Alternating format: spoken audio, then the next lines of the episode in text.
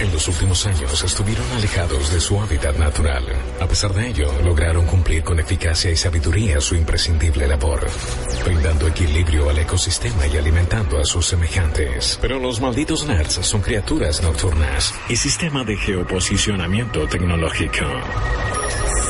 La noche los llama.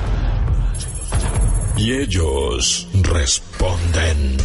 Malditos Nerds, temporada 7. Las voces que más te gusta escuchar en la oscuridad. ¡Hey, malditos nerds! ¿Cómo están? Bienvenidos a un nuevo programa. Viernes para mí, viernes para todos. Y estamos listos para acompañarlos hasta las 12 de la noche a través del canal 502 de Cablevisión Flow en twitch.tv barra malditos nerds y acá en vorterix.com, nuestra casa donde venimos a disfrutar todo lo que es el mundo de los cómics, los juegos, las series, las pelis. Estamos atravesando un momento completamente nerd. Estamos viviendo un día donde las novedades de la Star Wars Celebration realmente están haciendo que todos los malditos y las malditas se les vuelen las pelucas y claramente ya vamos a tener a Guillo Leos desde la ciudad de Chicago para contarnos lo que fue la revelación del nuevo trailer, finalmente el nombre y todo lo que tiene que ver con episodio 9. Pero él está allá y lo que importa son los que están acá y yo tengo el placer de decir que me acompaña como todos los días la señorita Stephanie Zuccarelli. ¡Hey! ¿Qué tal? Estoy muy contenta. Hoy es viernes, tenemos Sí. muchas cosas. Tengo muchas preguntas para Guillo, muchas cosas que tiene que responder.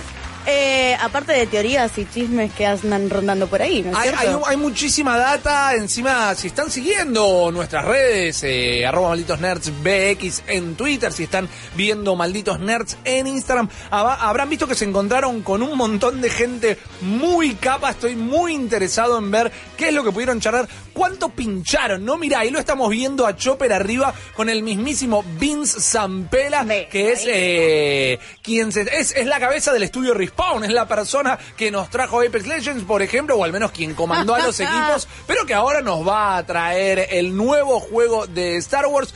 Chopper es un tipo muy cholulo, cosa que no es una crítica, lo banco. Yo soy un cholulo vergonzoso. Yo lo hubiera visto y no le hubiera dicho nada porque me da vergüenza. Yo soy una cholula ineficiente. Yo me saco fotos con gente que llego, wow, no sé, el mangaka de Kitousen me encanta, nadie lo conoce.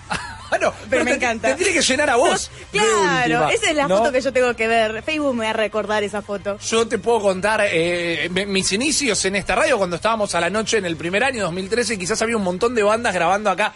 En el, me, me emocioné y me ahogué, perdón. Acá en el Espineta, y yo miraba y decía, mirá, es el gordo Wallace. Y me quedaba de lejos y no hacía nada. Y estaban ahí, estaban tomando un café, después eh, hacían la suya. Pero bueno, ellos se animaron, que es al fin y al cabo lo que importa y nos van a contar todo lo que pudieron charlar, todo lo que pudieron ver. Quédense en este programa porque tenemos un montón de información. Y es más, vamos a taclearla de una directamente porque hay mucho en el horizonte y yo estoy viendo en el horizonte una secuela en este momento. Ah, sí, tenés como el ojo ahí de Eh, el, ojo, Tenchan. el, el ojo de Tundera que me deja ver más allá de lo evidente. Quiero, pero me gusta porque esto se fusiona también con la Star Wars Celebration. Porque todo el mundo está como muy feliz. No sé si se vende alcohol, pero capaz que hay tragos o no. El asunto es que uno puede ver partes del set. Si uno está siguiendo ahora Malditos Nerds por las redes, ve que hay parte del set. Se puede sacar fotos en Photos Opportunities. Agarra y ve a tres reyes diferentes, de diferentes colores, con diferentes skins. Y uno quiere ir a poder sacarse una foto con ellos. Y también ves caminando por ahí gente del el cast de algunas pelis y de algunos videojuegos. Y estaba caminando Janina Gavankar, quien hizo la voz de Aiden Versio, y, o Aiden Versio, como será la pronunciación, en Star Wars Battlefront 2. ¿Cómo te gusta vos? Eh, vamos a ponerle mm, María la del barrio. Ok, Eh, está así bien. se pronuncia en China. Eh, bueno, el asunto es que se encuentra con una cosplayer, ¿no? Y empiezan a hypear como nosotros hypeamos todo el tiempo acá, Ajá. por Twitch, por todos lados. Y la cosplayer le dice, che, no, me cambió la vida el Horizon Zero Dawn, me- pero me cambió la vida, me encantó, me, cam- eh, me encantó también la voz que le hiciste eh, a Tai Tai en la expansión Frozen Wilds. Aguante todo, aguante la vida. Y Gavankar, veo que se le soltó la lengua y le dijo, y no sabes. O sea, es increíble lo que está por pasar. Tenés que ver la secuela. Tengo, Opa. tengo un montón de secretos. Un montón de secretos. No te puedo decir, pero te vas a morir con los secretos. Y ahí todo el mundo se quedó, porque claramente esta cosplayer y todo el mundo que pudo escuchar esto, porque parece que es que no le dijo muy bajito, empezó a buscar y ver qué onda, si Sony o Guerrilla Games dijeron algo. Si bien no lo confirmaron, hay un rumor bastante estable que esta secuela va a estar para la siguiente generación de PlayStation. La Es- PlayStation 5. Es lo que uno se imaginaría, si no ya estaría anunciado. Estamos hablando en supuestos, no tenemos data concreta, pero digo, si hubiera estado acá ya estaba, o sea que nueva generación seguro. Aparte, mira, más allá del storytelling que, que les hice, esto realmente, esta es la cita textual de lo que dijo ella. A ver. Te vas a morir, Dijo y cita a Stephanie Zuccarelli. te vas a morir, uno. Tengo un montón de secretos que no puedo revelar, Ok. pero te va a encantar la secuela. De- jodido que arranque con te vas a morir, ¿no? Te va- como, "Te vas a muy- morir". Muy ominoso. Ah, lo dijo más optimista. Claro, ok. sí, te vas a morir. Claro. Si ves la secuela, te vas a morir porque cae Sony. Seven days, le tiró. Claro, exactamente. No tenemos en concreto mm, información detallada. Estamos entre que se le escapó. yo- se le escapó literalmente, se le escapó porque era algo que se notaba que quería contar. Quería que alguien lo sepa de primera mano. Es una manera también medio de figurar, ¿no? Porque no es que solamente dijo, uy, uy, se me escapó, uy, qué locura Oh, lo que pasó acá. no. Le dijo textualmente, tengo un montón de secretos. Claro. Como, aparte de la Star Wars Celebration, así como estamos nosotros, hay un montón de prensa. Exactamente. Estás pescando algo ahí. Aparte, bueno, la gente que empezó a, a ver y correr y tirar el rumor, empieza a encontrar cosas. Así que me- me- les tengo mucha esperanza con esto. ¿Y qué esperas de una secuela de este juego? Ah, bueno, va a ser un poquito cursi, pero es una obra de arte. Para yo vi el Horizon y me quedé me, quedé completamente pasmada. Inclusive lo jugué creo que un año después de que había salido. Ajá. Bueno, Eh, tal, tal vez la mejor manera de jugarlo, no me acuerdo. ¿Ya habían salido las expansiones o lo- el DLC, mejor dicho, para cuando lo jugaste? Sí, ya habían salido. Eh, entonces la versión más no es la versión inicial no es mala para nada, pero digo eh, te deja con ganas de más y para cuando lo agarraste ya tenía todo, lo extra encima, claro. Exactamente. Imagínate PlayStation 5 saliendo con este título. Buenísimo.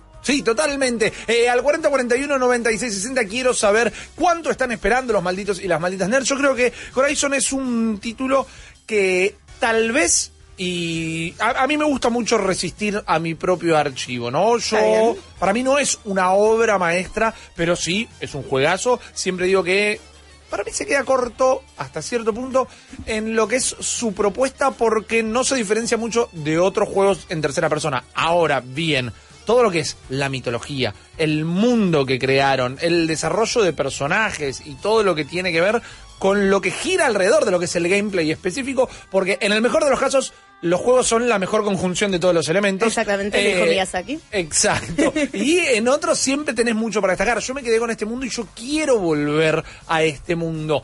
Pero en esta cosa de un futurismo cavernícola o Medio como querramos el planeta de decirlo. los simios. El... Exacto. Sí, sí, sí. Entonces, ¿cuál es el siguiente paso? Vamos a ver un poquito más de la evolución de estas tribus. Vamos a ver eh, el descubrimiento de nuevos detalles, nuevos datos, nueva tecnología que permitan llevar este mundo un poquito más para allá. ¿Y si es una secuela? Claro, pero ¿cuál va a ser el diferencial de esta secuela? ¿Cuál, Claro, cuál- cuál- exactamente. cuál te gustaría que sea el diferencial de esta secuela, por Mm, ejemplo? Por un lado tenés mucha razón con el tema de que hay muchas cosas y muchas aristas que están repetidas, se han visto. Te puedo decir, es algo obviamente súper tirado de los pelos, pero una mitología onda Anthem, bien la puedes poner atrás de, de Horizon Zero Sí, Dawn. sí, Ya no totalmente. hay más humanidad, inclusive pueden llegar a coexistir.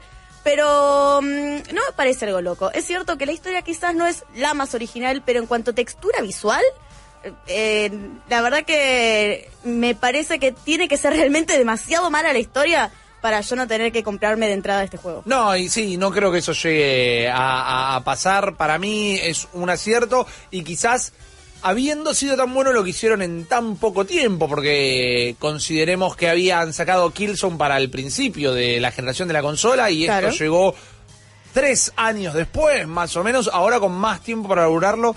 Yo creo que tienen eh, los elementos para llevarlo muchísimo más allá. Quiero saber qué opina la gente, quiero saber qué quieren jugar en un nuevo Horizon 2. Mientras voy a irme para otro juego. Vamos a volver a hablar de Respawn, como comentábamos hace un segundo. La, el encuentro, el choque de titanes entre Chopper y Vince Zampella. Sí. Eh, mientras él pasea por la Star Wars Celebration, algunos de sus compañeros de equipo están dando entrevistas por ahí y por allá. Y Drew McCoy, que no es familiar del Dr. McCoy de Bestia de los X-Men. Ah, eh, no, primo no- lejano. No, no hay relación, puede ser segunda familia tal vez, ¿no? Va por ese lado. Pero estuvo dando unas entrevistas, estuvo respondiendo preguntas del público y llegó la pregunta que hoy por hoy todo maldito nerd le hace a cualquier desarrollador de videojuego que tenga cualquier juego en el mercado. Uy, qué difícil. Le dijo, che, ¿Y esto cuando sale en Switch? No importa si vos estás sacando, eh, le, le- le estás preguntando a Ale Plus por eh, un par de zapatillas, la gente le pregunta, ¿y cuándo salen en Switch esas zapatillas? Alguien está presentando un nuevo modelo de auto y dice, ¿y en Switch cuándo sale?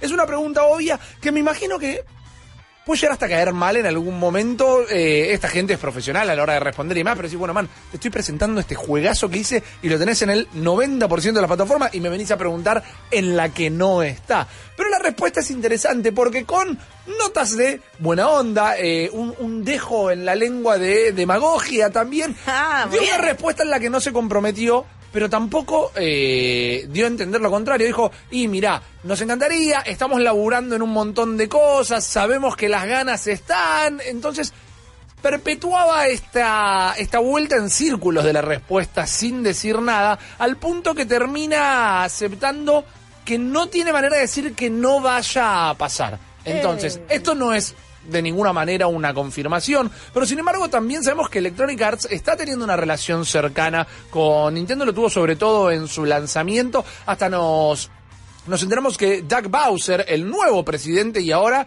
hoy es el último día de Reggie Fils-Aime eh, ¡Ay, como feliz presidente. día, el último día de Reggie! Exacto, es, es, es, eh, es un lindo homenaje, es una triste noticia, pero a partir del lunes eh, Doug Bowser va a ser el nuevo presidente de Bowser. Nintendo of America. Sí, totalmente, gran apellido.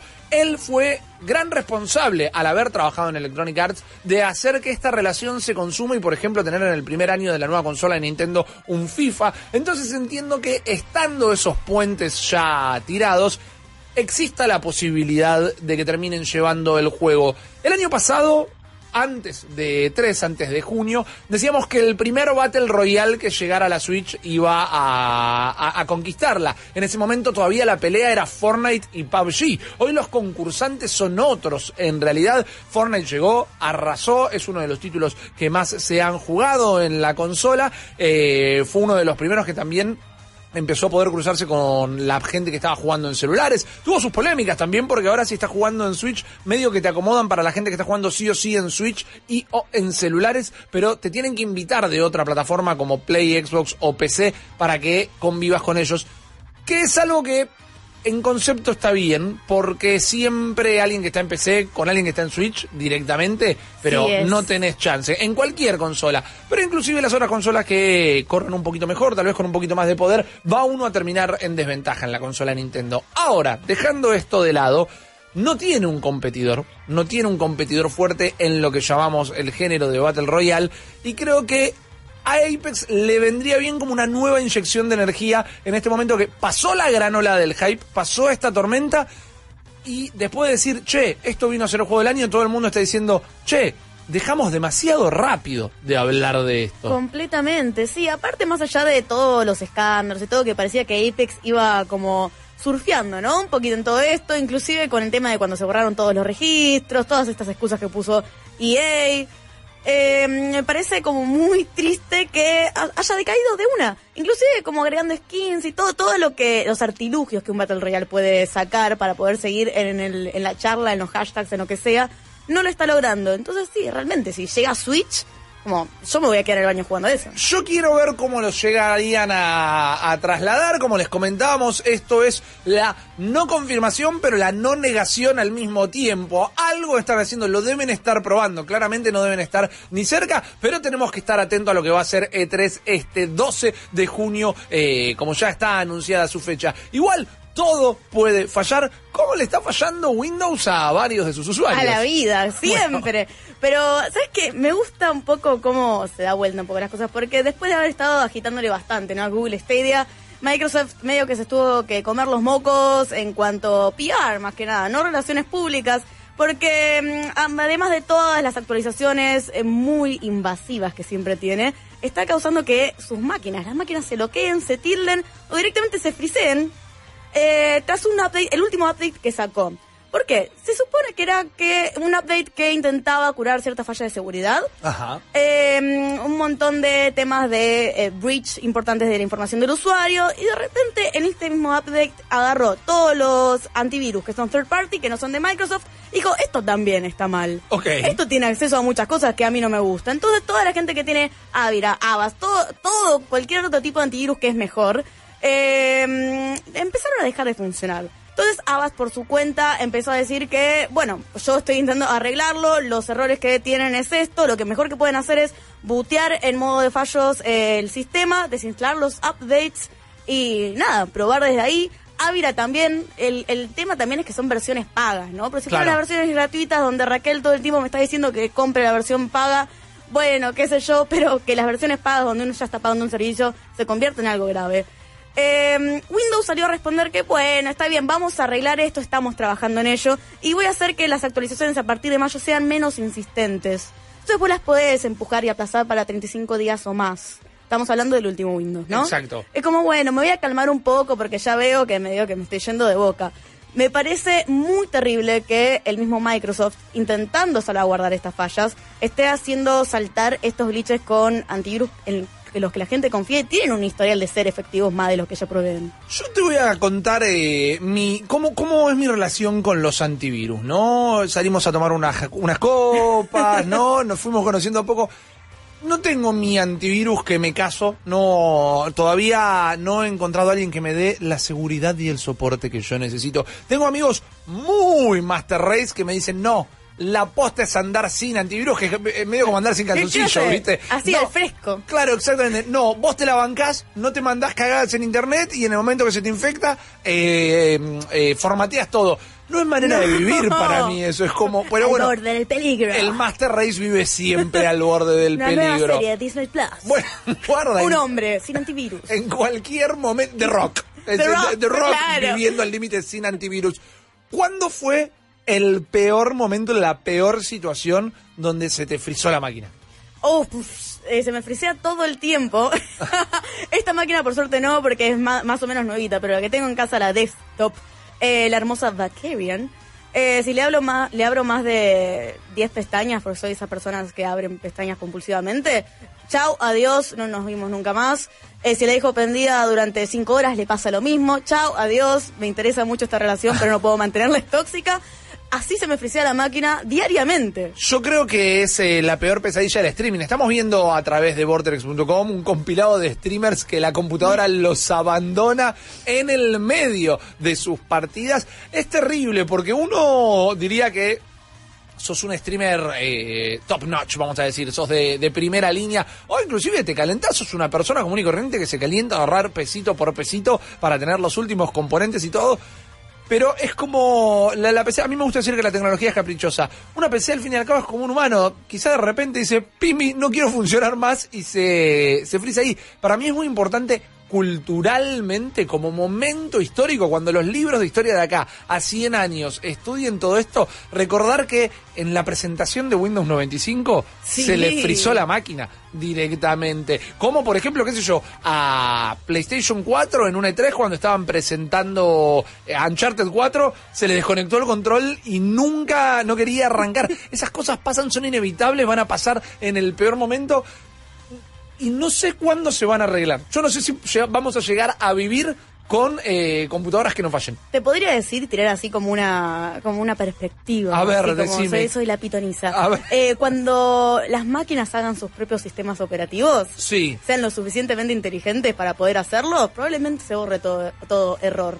Se, bo- se borre todo se error. borre el error. Claro, lo puedan parchear, como que ya lo puedan prever. Eh, tiene completamente, tiene lógica lo que decís, matemáticamente es lógico. Yo me imagino que quizás vamos a poder juzgar a la verdadera inteligencia artificial Ah. cuando aún haciéndolas ellos les pase de no poder evitar el error. Esa es la humanización de las máquinas Claro, directamente. qué bajón. Yo quiero creer que desaparecemos nosotros y viene algo mejor. Yo quiero creer que las máquinas se van a hacer lo suficientemente humanas para no querer rebelarse, porque les va a dar fiaca. ¿No? La, la máquina absoluta va a decir, los vamos a matar a todos y viene Terminator, tutum, tum, tutum. Pero la máquina humanizada va a decir, no, qué paja. Qué pa- qué fiaca. Ahí está. Pero hay que unirse en armas, ¿no? Se, va- se van a extinguir solos. Además, Claro. nos tenemos que unir con todo. Tengo que salir a pelearme con esa tostadora también. No da. Desde que me peleé con esa heladera, todas las heladeras son iguales. Pero vos viste cómo es. Exactamente. Bueno, eso es otro problema del sistema operativo en todo, ¿no? Que se te glitche eh, la, la computadora. Te pasa también con el celular, que pones una alarma, se te frisa el celular, no la escuchaste, no te levantaste. Yo realmente pienso que es un error que nunca, que nunca lo vamos a poder terminar de pasar. Espero que no les haya pasado en momentos terribles. Seguro, se te frizó porque es otra alquilada del Photoshop. En el peor momento antes de una entrega de la facultad, antes de editar un video, las máquinas nos abandonan. Tengo una peor. ¿Cuál? Cuando uno está en un momento íntimo Sí. eh, con, con su No sé computadora. dónde va a ir esto. Cuando uno está en un momento íntimo con su computadora Ah, ok. y se frisa la pantalla y entra una- otra persona a la habitación. Ok, bueno, sí, eh, eh, eso es, eso es complicado. pero muy problemático. Podés apagar el monitor. Tenemos desde el mismísimo infierno y ya arrepintiéndose de lo que va a decir a la señorita Cecilia Bona. Es que iba a contar algo re tierno. Me voy a poner. Y mira, tengo un chalequito de abuela, todo iba a ser re tierno y viene Steph con esta anécdota y me destruyó la ternura. Eh, iba a decir que hoy estaba terminando de editar una foto en Photoshop, estaba en el momento culmine, ya me estaba quedando divino, sonreía por lo divino que me estaba quedando y me dijo, ¿desea guardar los cambios? Yo dije, ah, debo haber apretado mal. Cancelar, se apagó la PC. Pasa todo el tiempo, pasa todo el tiempo. Yo pensé que ibas a contar otra cosa de un momento ¿Qué? íntimo. No, eh, tu- tu- tuve recuerdo, tuve flashbacks eh, de guerra, de estar usando la computadora para escuchar música. Y de Ah. repente, como que glitché y se queda haciendo... y, ¡Qué eh, miedo! sí, agarrado al ventilador como un gato ahí, directamente. Como si fuéramos un capítulo de Tommy Jerry. Estas son las cosas que te pasa cuando sos un maldito o una maldita nerd. Queremos escuchar sus experiencias de los peores cuelgues al 40 41 96 60. Cuéntenos de todo lo que estamos hablando. Compartan, participen, los queremos escuchar. Son parte de este programa como nosotros. Nos vamos a tomar un minutito ahora y al regreso vamos a hablar con el señor Guillermo Leos desde la ciudad de Chicago en la Star Wars Celebration. No se vaya a ningún lado, enseguida volvemos. Ahora, en un minuto, Malditas News, powered by Claro. Sin el show de Apple ni la espectacularidad de Netflix, Disney confirmó en la noche del jueves todos los detalles sobre su servicio de streaming de video. Acá van. El servicio se llamará Disney Plus, saldrá en Estados Unidos el 12 de noviembre y costará 7 dólares por mes. Hay muchas series y películas en desarrollo, pero en el lanzamiento vas a tener disponible una gran parte del archivo de Disney, Pixar y las pelis y series animadas de Marvel y Star Wars. La primera serie original que se estrena ese día será The Mandalorian, la historia de un recompensas en el universo de Star Wars. Además, después de la compra de Fox, Disney Plus va a tener las 30 temporadas de Los Simpsons que grabaron un tétrico video de bienvenida al respecto. Y cuando llega a Latinoamérica, Disney dice que le tomará dos años expandirse a lo largo del mundo, así que quizá haya que esperar hasta el 2021. Bienvenidos al mundo de Disney. Malditas News, powered by Claro. Más información en malditosnerds.com. Malditos Nerds. Temporada 7. Las voces que más te gusta escuchar en la oscuridad. Momento histórico en la vida de los malditos nerds. Lo esperamos por años. Pensamos que lo íbamos a tener eh, una vez cada 365 días y nos dijeron no. Para esta van a tener que esperar. Entonces nosotros qué hicimos? Nos preparamos como si fuera Armagedón, pusimos un tema Aerosmith de fondo y entrenamos a nuestros mejores hombres y los mandamos ahí, a la Star Wars Celebration, para presenciar lo que es el anuncio de una nueva y última película, al menos en esta saga. Él es el niño del espacio, él es el señor Guillermo Leos, que desde Chicago estuvo ahí para contarle a todos y a todas las malditas nerds cómo fue la revelación de episodio 9. Guillo, querido, ¿cómo estás? Hey, ¿cómo andás, Rippy? ¿Cómo anda Steph también? Hey. ¿Cómo anda toda la banda por ahí? Eh, est- estoy, sigo emocionado, sigo con piel de gallina, Está revivo ese momento. Sí, no, bueno, Está Es, tostado, es la te emoción, diría. es- yo diría que es la emoción. No, yo diría que es la calefacción del hotel. También porque, puede ser. eh, eh, hoy hubo viento de hasta 40 millas por hora en Chicago. Eh, en un momento con eh, Chop nos volábamos literal, el viento te desplazaba. Era, era una cosa de loco, no le dicen la Windy City por... eh, casualidad a esta ciudad muy linda igual eh, pero como le decía revivo ese momento de en que se muestra el tráiler y se me vuelve a poner la piel de gallina me vuelvo a emocionar fue es muy distinto verlo acá con la gente, es muy distinto verlo en, en vivo, los paneles, todo lo que se, se, se disfruta, porque ya hubiera estado hypeadísimo en mi casa, ¿no? Y me hubieran tenido que bancar y fumar ahí en vivo ustedes, pero acá te emocionas todavía más, acá te gusta todavía más. Eh, no, no, no quiero ni pensarlo en frío, ¿eh? no, no me voy a poner esa cosa de, uy, no, bueno, analizándolo bien, en realidad este nombre no está tan copado. No, la bola. Eh, vamos a realmente especular con que ya fue quién es, eh, a qué Skywalker es en referencia, la vuelta de Palpatine, eh, Rey saltando el interceptor de Kylo Ren y me vuelvo absolutamente demente, eh, lo muy eh, físico que se siente todo, como a J.J. Abrams eh, te combina CGI con, eh, con escenografía práctica y con locación como pocos lo hacen en el mercado porque se nota algo muy orgánico, eh, la vestimenta medio Nathan Drake de Poe Dameron, eh, yo quiero charlar de mil cosas, no sé cuáles ustedes habrán dicho, y si no, tírenme, bombardenme a preguntas. Mirá, nosotros te estábamos esperando a vos. No íbamos a hablar de Star Ah, Wars sin que vos bien. estuvieras acá. Pero te quiero llevar eh, un pasito más atrás. Quiero que me Sí. cuentes lo que es el panel desde el momento que fueron a buscar su sitio, donde se sentaron o si lo vieron de parado, cómo fue entrar ese hall, cómo estaba el hype de antemano, cómo fue cuando se apagaron las luces y se prendió la pantalla o cuando salió alguien a hablar. Llévame, llévanos eh, con Steph de la mano y a todos los malditos y malditas nerds a cómo arrancó tu mañana del evento hoy. Eh, más seguridad que para entrar al Pentágono, más o menos, eh, con que había. Eh, no, era un lugar- no, no era una arena tan grande, el Wintrust Arena eh, es su nombre, y no, es- no es que, uy, mirá qué estadio que ya fue, de- de- entran 700.000 personas acá, no, de, de hecho el número era medio reducido, ya les contamos que todos los accesos fueron por lotería en ese caso, pero no, la, la gente estaba estallada, aparte cualquier cosa era un grito. Cualquier Claro. cosa era emocionarse durante todo el panel, que lo condujo Stephen Colbert, eh, él muy fanático también de Star Wars, más conocido por ser fanático del Señor de los Anillos igual, pero Stephen es, es un grosso, uno de los mejores hosts de Late Night Show de los Mal. Estados Unidos, y eh, lo que él, él iba conduciendo, iba haciendo preguntas que no contestaron, de una manera bastante, bastante por momentos incómoda, incómoda un chiste repetido, pero que igual funcionaba, y cada tanto ponían una foto, y ahí estallaba. Y la gente aplaudía, y gritaba, y se emocionaba. Creo que todos estuvimos lagrimiendo eh, casi que desde el comienzo, ¿no? Con Chop acá, que también eh, está con nosotros. Eh, recordamos cuando éramos chicos y cuando te enamorás de Star Wars, me parece que lo que tiene Star Wars es eso, ¿no? Es, es generaciones, es familias, es más de 40 años de historia, es, es una cosa que, que, que nos conecta en lo pasional, por eso es como, sí, si querés podemos analizar un montón de cosas eh, a nivel profundo, a nivel cinematográfico de Star Wars, pero Star Wars es eh, fútbol, Star Wars es pasión pura, Star Wars es ir a, a la cancha, Star Wars es seguir a tu equipo a todos lados, aunque ganes o pierdas, no me importa una M, eh, y en las malas mucho más también, o un montón de otros cánticos que se pueden hacer, pero con Star Wars medio que pasa eso, y posta te sentías en la cancha, eh, Claro. eh, todo se festejaba. Eh, el momento del trailer es tremendo, el momento que aparece, igual el, el momento para mí es cuando aparece Ian McDermott, el, el emperador Palpatine mismo, y dice, roll, roll it again. Julio, ahí ya no te importa nada, porque sos una- un manojo de hype eh, total, eh, que creo que fue como lo más copado, pero, pero sí, todo eso de, de vivirlo ahí, de ver la emoción de la gente, del recuerdo de Carrie Fisher, y eh, yo sí me quedo con todo el cariño que se le dio a Kelly Mary Tran, eh, a Rose, Ajá. Tico, eh, porque sa- saben, o si no lo saben les cuento, eh, le tiraron tanta cacona, injusta, injustificada y de muy mala leche, eh, mucha gente mala onda en internet, eh, le ha dicho tantas cosas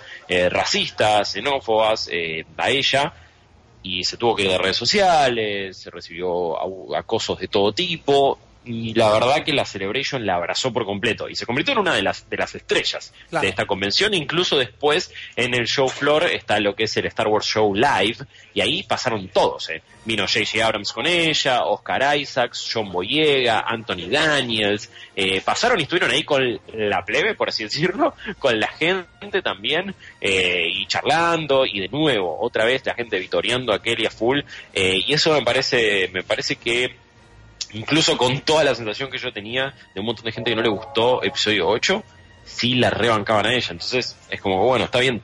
Son- es la gente a la que no le gustó la película porque no le gustó la película, no Claro. porque eh, son mal- mala gente, pero a ella la vamos a bancar a full. Sí, Es que va, me está llenando de emoción todo lo que me estás diciendo. Aparte te veo a vos súper emocionado todavía. Creo que estás empapando las redes sociales, empapando Sí, todos lados de este hype que está buenísimo. Y, mm, pero te quiero pedir algo porque recibí un montón de comentarios de gente que no le gustó el título. ¿A vos te gustó? ¿Te dio a pensar a más? ¿Qué opinas? Em, me, me encantó y, y no me gustó a la vez. eh, de, de nuevo, no, si, si es que si es que lo podemos analizar eh, me- medio periodísticamente. A ver, como nombre me encanta, me parece como que es súper eh, cojonudo, es como hasta raro y no, no, no sale tan fácil, pero me pareció como me re descolocó.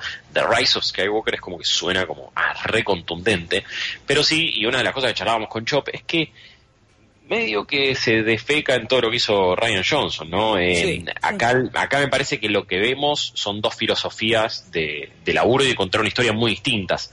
J.J. Abrams es el maestro de la caja misteriosa. J.J. Abrams es el tipo que te tira incógnitas, incógnitas, incógnitas, incógnitas para que vos eh, maquines, para que vos vayas a Reddit y te vuelvas loco, para que charles con tus amigos y con tus amigas y para que sigas hablando el otro día. Y a veces el desenlace no es tan copado como esa incógnita inicial que planteaba. Ryan Johnson es un tipo que te hace reflexionar mucho más y que te baja y que te tira la posta de una manera medio cruda y que impacta, ¿no? Lo que hizo en el episodio 8 fue, no, Rey, tus papás eran borrachos y te vendieron, vos no sos nadie, pero igual de última la rompes, lo de mo- democratizar la fuerza, lo de Kylo diciendo, olvídate del pasado, estos son todos unos giros, vamos a hacer la nuestra, por más que de última, él no sé si está tan en lo correcto específicamente, en su forma no sobre todo. nadie, pobre Kylo. No, no, no, pobre, eh, sigo, sigo maravillado con el cosplay de Kylo que vimos, era igual. Yo sigo insistiendo que era el hermano de Adam Driver, em, pero bueno, eh, fue una película que, que, que- es un golpe de efecto en el universo Star Wars y que planteaba como otra onda y no esta cosa del linaje de la fuerza y medio eh, aristócrata casi y de realeza y de monarquía. Y acá quizás se retoma, quizás no. Quizás ese título, una vez que vemos la película, está genial. Quizás justamente borra todo lo anterior. Quizás Skywalker es eh, ahora un movimiento, es un eh, es como una idea, es como la nueva orden de los Jedi. Bueno, son los Skywalker y la gente lo toma y se revela con ese nombre, porque no nos olvidemos que eh, él es la llama que prende a la rebelión, ¿no? Como sucede en episodio 8 específicamente. Entonces quizás tiene más que ver con esa cosa medio como que Bat- cualquiera es Batman o es un símbolo o algo así, y no con, ah, Rey al final era la nieta de tal o era la hija de este, o quizás de última lo de Skywalker tiene que ver con Ben, o sea, con Kylo Ren, eh, que a fin de cuentas es un Skywalker. Exacto. eh, mi miedo, mi miedo de esas cosas que te hacen decir, ok, lo entiendo porque es una peli de ciencia ficción y la compro y la banco, pero es, como decías al principio, defecarse un poquito en el laburo de la última película, es que te digan, no, bueno, todos los que te dijimos que no eran Skywalker, ahora son Skywalker. Eh, Yoda era Skywalker, Cecilia Bona era Skywalker, ¿viste? Como, como que de repente empiecen a eh, borrar con el codo lo que dibujaron con la mano solo por querer irse eh, en una nota grande. Sin embargo, sí. creo que las notas de esta saga se termina, esta, esta historia en nueve capítulos se termina, viene de la mano de verlo alando, de escuchar la risa del emperador. Vos, desde una cuestión de fe, la, fe del fan es una cosa, eh, la visión del periodista quizás es otra. Si me querés contar las dos, me contás las dos. Cualquier respuesta tuya a mí me va a servir. ¿Sentís que están queriendo atar todos los cabos solo para hacer un gran finale o que tienen una historia para contar con estos elementos que te hicieron en este teaser? No, yo creo, yo creo que tiene una historia para contar y, y creo que el segundo capítulo de esa historia no estaba pensado de esta manera. Claro. Pero J.J. Abrams. Abrams me parece que, que, que sí tiene esa visión, más allá de lo que decíamos el otro día, que este último capítulo se iba a tratar sobre Leia, como el otro fue de Luke y el anterior fue de Han. Me parece que eh, J.J. Abrams patea fuerte al medio también, ¿no? Eh, es un tipo que no diría que se arriesga mucho, pero me parece que es súper efectivo. Y sí, eh, no lo tenés ni a Han, ni a Luke, ni a Leia, pero te meto a Lando y la gente se vuelve loca, Claro. pero lo metes a Palpatine y ya estamos todos cagados en las patas porque es el verdadero villano de toda esta historia y es este plan maestro de más de 40 años en la vida real y andas a ver cuántos han transcurrido en esa galaxia muy muy lejana. Pero eh, yo creo que hay muchas cosas que debían tener pensadas. Eh, de hecho, el, el concepto de esa estrella de la muerte, la Death Star, en bajo el agua, ya Sí. estaba en arte conceptual de episodio 7. Claro. Eh, había ya como in- intenciones. Ahora no creo que aten todos los cabos. Eh, no creo que esto sea el final de estos personajes. Eh, de hecho, todo lo que te da a entender que, aparte, si ven de nuevo el panel, o, o si me parece que podemos leer entre líneas, lo que todo el tiempo está diciendo J.J. Abrams es, esta es la historia de esta nueva generación, de estos nuevos personajes, es ahora donde ellos toman el protagonismo, es ahora donde ellos se consolidan, donde se meten como grupo, y si todo funciona bien, vos podés seguir, seguir haciendo películas con Rey, Finn y Poe hasta que te canses, Claro. y todos los Skywalker lo dejás, no importa, y ni, y ni siquiera es que tenés que meter una escena post créditos con alguien volviendo, no, otro día inventás ot- otro, un, cinco años más en el adelante inventás otro villano, otra amenaza, o lo que sea, pero me parece igual que se tuvieron que graduar un poco a la fuerza por las circunstancias, eh, estos chicos, pero, pero está bueno verlos interactuar de nuevo, eh, más allá del nombre, más allá de todo esto que especulemos eh, a full, creo que sí lo, lo que me parece que, va, no sé, si no te gustó, eh, puede ser, pero a mí todo lo que se vio de verse, a mí me encantó. Eh, te digo, ese comienzo con Reis saltando, pegando esa pirueta, es algo que vimos pocas veces en Star Wars, que se ve más en series animadas, que se ve más, no sé, o se intentó hacer en un juego como Force Unleashed, por ejemplo. Me parece que es un uso de la fuerza como vimos en un juego como Jedi Academy, que de repente iba leveleando el personaje y saltaba un huevo. Claro. Eh, pero acá poder verlo en una película y de esa manera, a mí ya, ya desde, desde ese momento me voló la cabeza. Y también el comienzo, ¿no? De Every Generation Has a Legend. Y esta cosa de poner a Rey en estatus de, leyenda, que me parece un personaje súper bien construido y que sigue evolucionando constantemente. También Kylo como villano, eh, me parece que son el, el fuerte de, esta generación y después lo que se ve todo en este planeta, como ellos contaban que, que filmaron en Jordania durante tres semanas eh, y como, no, de nuevo, locaciones. Lo que sí, eh, siento que no es que vimos los primeros 10 minutos de la película, ¿eh? Eh, me parece que eso pasa más en el medio. Recuerden que habían contado que ellos iban a arrancar. En un momento muestran una foto que está el Falcon, el Falcon, y están como en una zona medio de bosque. Y dice, ahí comienza la película. Y después van a ir hacia otro planeta. Y acuérdense que en un momento Rey está con un palo y no con el sable. Sí. Pero después ya lo tiene reconstruido, que se había roto en el episodio 8. Entonces, eh, parece bastante avanzado. Andás a ver por, cómo llegan a eso y Y cómo serán todos los próximos otros trailers que se vengan. Eh, justamente me estás tirando un montón de puntas. Recién dijiste que probablemente haya cosas que no cierren al final. ¿Qué es algo Sí. que vos necesitarías que esté eh, como cierre que si no estuviera realmente te verías decepcionado? A ver, yo quiero el cierre de la vida y obra, eh, legado y pasado de Luke, sobre todo, y de su familia. Me parece que ese es el cierre.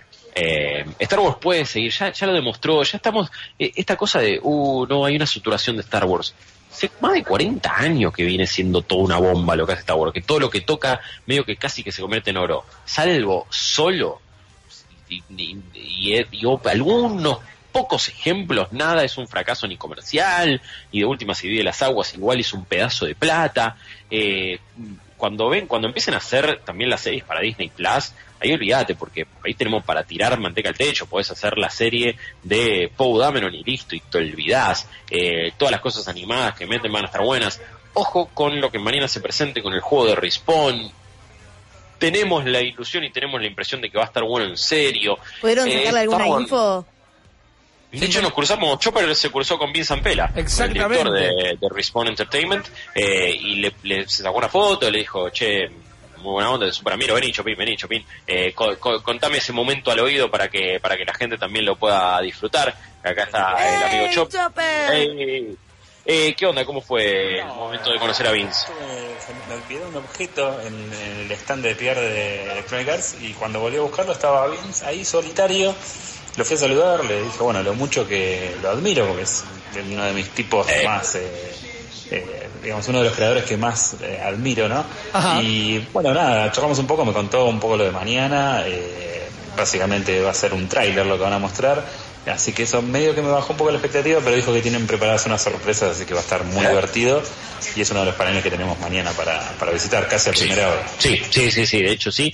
Y esta, eh, bueno, es- eh, se corresponde un poco con lo que nos había dicho Mitch Dyer, escritor de Battlefront 2, y es como, che, parece que le hicieron bien, eh, parece que tienen tiempo de elaborarlo. Por eso digo, Star Wars no, no, no se termina en diciembre, ¿no? Claro. No, eh, hay, hay, hay para rato. Sí, el CEO de Disney salió a decir, hey, después de episodio 9 las películas se ponen en hiatus, en un parate. Eso no significa que no se vayan a hacer más. Eso no significa ni siquiera que no se haga la trilogía de Ryan Johnson o lo que tienen preparado los muchachos de Game of Thrones, Weiss y Benoit. Eh, pero no llegarán quizás en un tiempo cercano. Ojo, sí, la de Ryan Johnson sentimos que es la que más corre peligro por Claro. No sé por la respuesta de la gente o, o por todo lo que se por todo lo que sucedió no por su, su idea. Y hay que ver digo si a esta le va y esto es una bomba y si la gente la recibe increíble. Quizás sí le bajan el pulgar a todo el proyecto de Ryan Johnson o lo acomodan tanto y le empiezan a meter tanta mano que él mismo se baja, que es mucho más probable que pase eso, eh, y como diciéndole, che, man, ya fue, o sea, te, te, te bancamos a full y a 50% del público ama lo que hiciste, pero nosotros necesitamos pochoclo y tribuna y la gente a veces pide, el gol vale uno, cuando... no importa si es eh, de, con la rodilla o de taco. Yo creo que con esta película, no con el tráiler, ¿no? El tráiler ha movido un montón de sensaciones. Tengo preguntas a- al respecto de eh, qué puede llegar a haber causado en la convención. Pero antes que eso, para no, no olvidarme y para ir cerrando, hablar de la peli en particular, trazó una línea en la arena, ¿no? En la arena, perdón. Después de esta película, vamos a ver cuán largo es el hiatus. Después de esta película, vamos a ver cuánta prioridad se le dan a lo que son contenidos periféricos y cuánta prioridad se le da a lo que es el cine. Eh, yo cuando te presentaba recordaba que en un principio las pelis de Star Wars iban a venir una por año y después de un par de trastabilladas, no errores, no caídas, pero después de un par de trastabilladas se tomaron el tiempo para preparar esto. Entonces siento que, bueno, va a salir episodio 9 este año y el golpe que dé va a determinar el futuro de esta galaxia. Ahora yendo a la convención específicamente. La gente hoy debe Sí. estar caminando por las paredes todavía. Deben estar los restaurantes de Chicago llenos de fanáticos charlando de esto, revisando el tráiler, analizándolo fotograma por fotograma. Pero una vez que se terminó esto, ¿dónde ves, dónde sentís o dónde nos contás que se está redirigiendo la atención? Esa es la presentación de mañana. Todo el mundo espera eh, el anuncio del juego con las mismas ganas que esperaban el de la película o sentís que el interés por los juegos de video no son tan fuertes como el resto de los contenidos que se pueden ver ahí en la Celebration?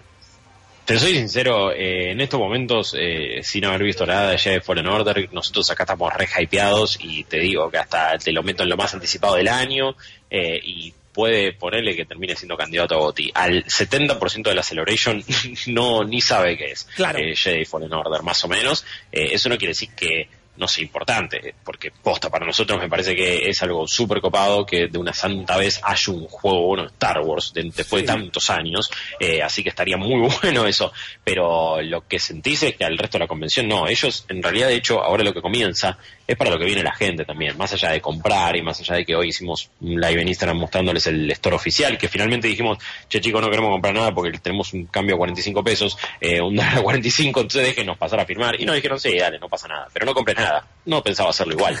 Eh, ya fue. Eh, pero digo, má- más, allá de ya haber comprado, ahora lo que comienza es los autógrafos, las fotos, los meet and greet, que por cierto, eh, querías una foto con Billy D. Williams, te sale 100 dolarucos. Eh, está un Está toque bien, saladix. para los Eso. pibes. Está caro, eh, Billy. No, ya, eh, comémela. Lando, te quiero, pero tampoco Claro, tanto. dale. Tiene que mandar a los nietos a la universidad, por favor. Pero es una foto, es, dejémonos de joder. Pero bueno, ahora empieza todo ese show para la gente que viene todos los años a la Celebration, para la gente que viene ya con la idea de, uy, este año me va a filmar esto, uy, ahora voy a conocer a tal, y ahora está este y voy a esperar a ver qué dice. Entonces, medio que ahora ya comienza ese mambo. Después de lo periodístico, sí, vamos a tener, para nosotros el juego, mañana vamos a estar full con eso, y después también será de Mandalorian, y de nuevo, lo vengo diciendo ya en varios programas acá en salidas en Vortex, atentos a lo que pase el lunes con el panel de los 20 años de, de episodio 1, porque quizás hay alguna sorpresa, quizás hay algún anuncio loco, hay alguna presencia que no pensábamos que iba a estar, pero que son dos personas muy importantes, eh, dos casi que protagonistas de esa película, así que quizás puedan aparecer y quizás haya algún anuncio de alguna serie, no lo sé, Opa. pero pero ojo, que quizás se guardan un as bajo la manga eh, y de repente, esto igual no es información, eh, esto es rumor y esto es especulación, esto es, eh, también es mucho deseo. Sí, sí, pero se digo, ve el humo ahí, el viento lo corre porque es una ciudad muy ventosa, pero es, es, es- es la ronda de rumores de Chicago. Lo que hizo vino hasta acá, Chopper. que- es- claro, exactamente. no, Chopper una salió volando. Escúchame, Guillo, No, eh, me estás contando lo mejor, energía, increíble, la gente que está completamente loca. Eh, ayúdame a bajar la ansiedad de todo el mundo. Contame un par de pedradas que viste. Contame el, el cosplay que Sí. se le habían desatado los cordones. El cos pobre, por favor. O el, el, produ- Mirá. el producto más ladri que viste, que te venden, viste, el hilo dental de Jar Jar Binks. Y decís, dale, hijo de fruta. Mira, te voy a ser sincero, lo más ladri lo vimos en el store oficial. Eh, tipo, y, pero que sí, man, ¿qué querés? Una, una plantita de suculenta de la Death Star te sale 25 dólares. 25 dólares. ¿Pero qué es lo La que es la de suculenta de la, la la Star. maceta o la planta La maceta, forma? ni siquiera- no, ¿qué planta? Viene sin planta, olvídate. Ah, no viene ni la planta. viste. No, pero una, re- cada, cada, cada remera 30 dólares. Sí, no, no. ¿Qué dice Chopper por ahí? Eh, que es el, es Chop, el, ¿cómo se llama? El Loco Lope. El Loco Eh, Lope. el pelito, sí. No, se le cayeron un par de sotas a Chop acá en este momento. Eh, pero, no, no, te juro que lo más ladrillo me pareció nuestro oficial. No había nada. O sea, esa cosa que me dijiste de Chubaca el otro día, no estaba. O ya, se la, o ya se la compraron todos, o tampoco había nada muy copado. Había unos pins, había un set de pins como de edición limitada que estaba eh, 200 dólares. 200 dólares. De compras un- una Play 4, olvídate, ¿para qué? ¿Para qué lo querés? Sí. Eh, no, no, no, me, me pareció bastante ladri eso. Después la verdad que del cosplay es un nivel altísimo eh, y es algo que te sorprende todo el tiempo. En un- vayan a ver las historias en Instagram porque hasta hay un encontramos un look que es el- eh, justamente el que dije que nadie lo había hecho, el episodio 5, pero ya sin la mano, todo maquillado, con la ropa también un poco rota, cuando ya le corta a Vader eh, su mano y después lo rescatan, eh, lo rescata Lando en el halcón milenario. Eh, es espectacular y así con todos los cosplay que vimos. Hay mucho cosplay custom, hay mucho crossover, hay mucho ma- mashup, hay un Darth Vader Cobra Commander que te volvés loco, hay un Darth Vader también eh, crossover Skeletor. Eh, posta que la gente trajo todo, cada Stormtrooper que ves está increíble. Hay un par de, vimos un par de Stormtrooper zombies también. Buena onda. Gran laburo de maquillaje. Vi los eh, samuráis mucho chubaca grosso. Sí, los es- esos eran impresionantes. También hay unas figuras de acción en base a eso. Eh, la verdad es que no no no no sé qué te podría decir eh, qué cosas la gente hizo a nivel medio oh esto ah mira qué pedorrada esto no no no Eh, la gente está full y te digo superando a lo oficial Te por pido una última anécdota. Necesito. eh, quiero saber cómo fue ese momento donde se encontraron con los muchachos de Star Trek que estaban ahí en la convención de Star Wars. Ese es un video que puedan ver porque lo pinché como diciendo dale qué se creen que son graciosos ustedes acá. ¿Vos, vos querés morir en ese instante estaba para decirle Como guerra de Eh, squads. Sí, eh, gente que claramente vinieron, porque después, hoy, me crucé con uno de los pibes y estaba de civil. Claro. Que Está bien, o sea, dije, son fanáticos de Star Wars, metieron todos los, o, o algunos días, eh, había un pase de cinco días, alguno, un Jedi VIP Master, o podías pagar día por día. Eh, claramente son fanáticos de Star Wars, pero dijeron, che, vamos a hacer esta joda, también nos gusta Star Trek, vamos a disfrazarnos. Probablemente sean más fanáticos de Star Trek, quizás de Star Wars, pero ya tienen los trajes. Entonces, y de hecho, hoy en un momento también me crucé con, con otra piba que estaba disfrazada también, metía cosplay de Star Trek. Se ve que quizás es tradición, yo es la primera vez que vengo, así que eh, no, no pensé que me iba a encontrar con alguien de la contra. Eh, mentira. Pero, porque no es la contra. Total se Sí, vuelve sí, a sí, unos no. días. Tras Tras bambalinas lo, lo esperé al chabón y le dije, toma, Ese quieto. es el Eh, crossover que espero igual, ¿eh? The Ultimate ¿cuál? Crossover. eh, Star Wars y Star Trek. Sí. Bueno, espera que en 30 años ninguno meta un hit y, y lo hacen. eh. Olvídate, porque un día se van a acabar el éxito de la película de Marvel y las DC y van a estar juntos. Así que de repente vas a tener a Batman y Iron Man en una misma película torteándose y vamos a ir como locos y vamos a estar haciendo malitos nerds en el 2031 y la vamos a ver. Bueno, vamos a estar todavía, somos Obvio, gente joven. Exactamente, claro, vamos a Sí, dar el man. paso como lo está haciendo la gente de Star Wars. Guillo, muchísimas gracias por tu presencia, por tu cobertura. Están haciendo un gran laburo. Quiero volver a recordar a la gente, arroba malditos nerds en Instagram. Vayan a ver todo lo que están subiendo los chicos, porque lo que Guillo acaba de decir en palabras lo van a poder ver en imágenes como si estuvieran recorriendo la convención ahí con él y con Chopper. Guillo, ¿algo más para agregar o que quieran contarnos con Chopper?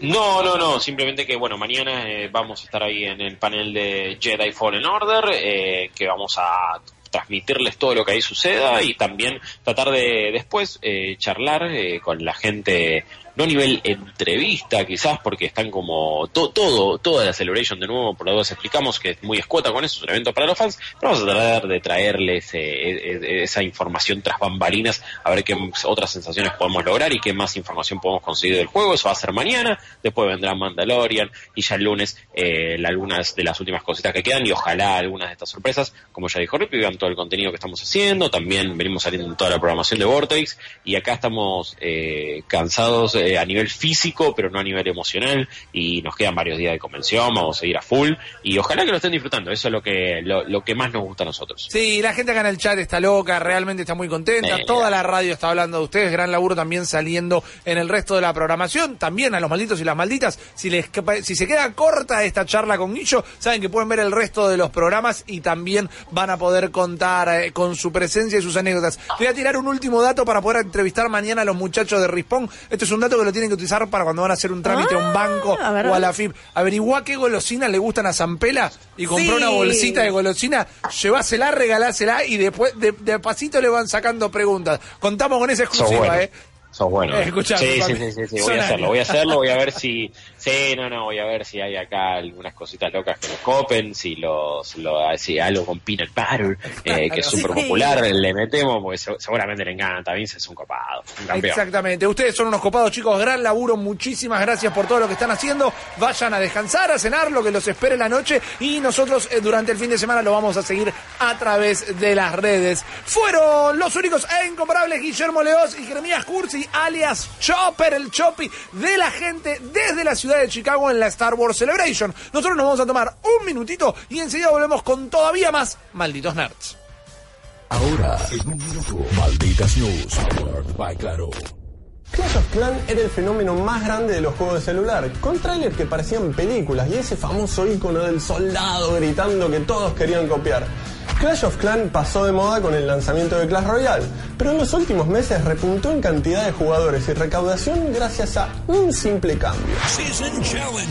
La tienda del juego puso a la venta algo llamado Gold Pass, inspirado en el Battle Pass de Fortnite. En vez de pagar cientos de dólares por las típicas gemas de juego de celular, pones solamente 5 y ganas una serie de bonificaciones y desafíos para toda la temporada.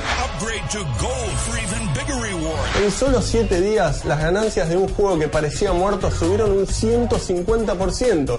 Y quizás este sea el principio del fin de las odiadas microtransacciones, que hacen que los mejores juegos de celular se conviertan en una tortura en poco tiempo. Malditas News, powered by Claro.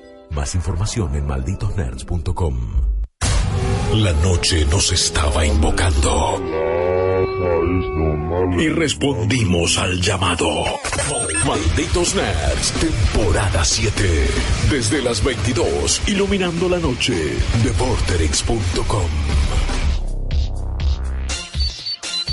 Hola chicos, me acuerdo cuando jugaba al PC Fútbol en la PC y estaba esperando que por favor se frise la compu cuando había perdido feo. Así no me quedaba con tanta culpa y volví a jugar ese partido. Saludos.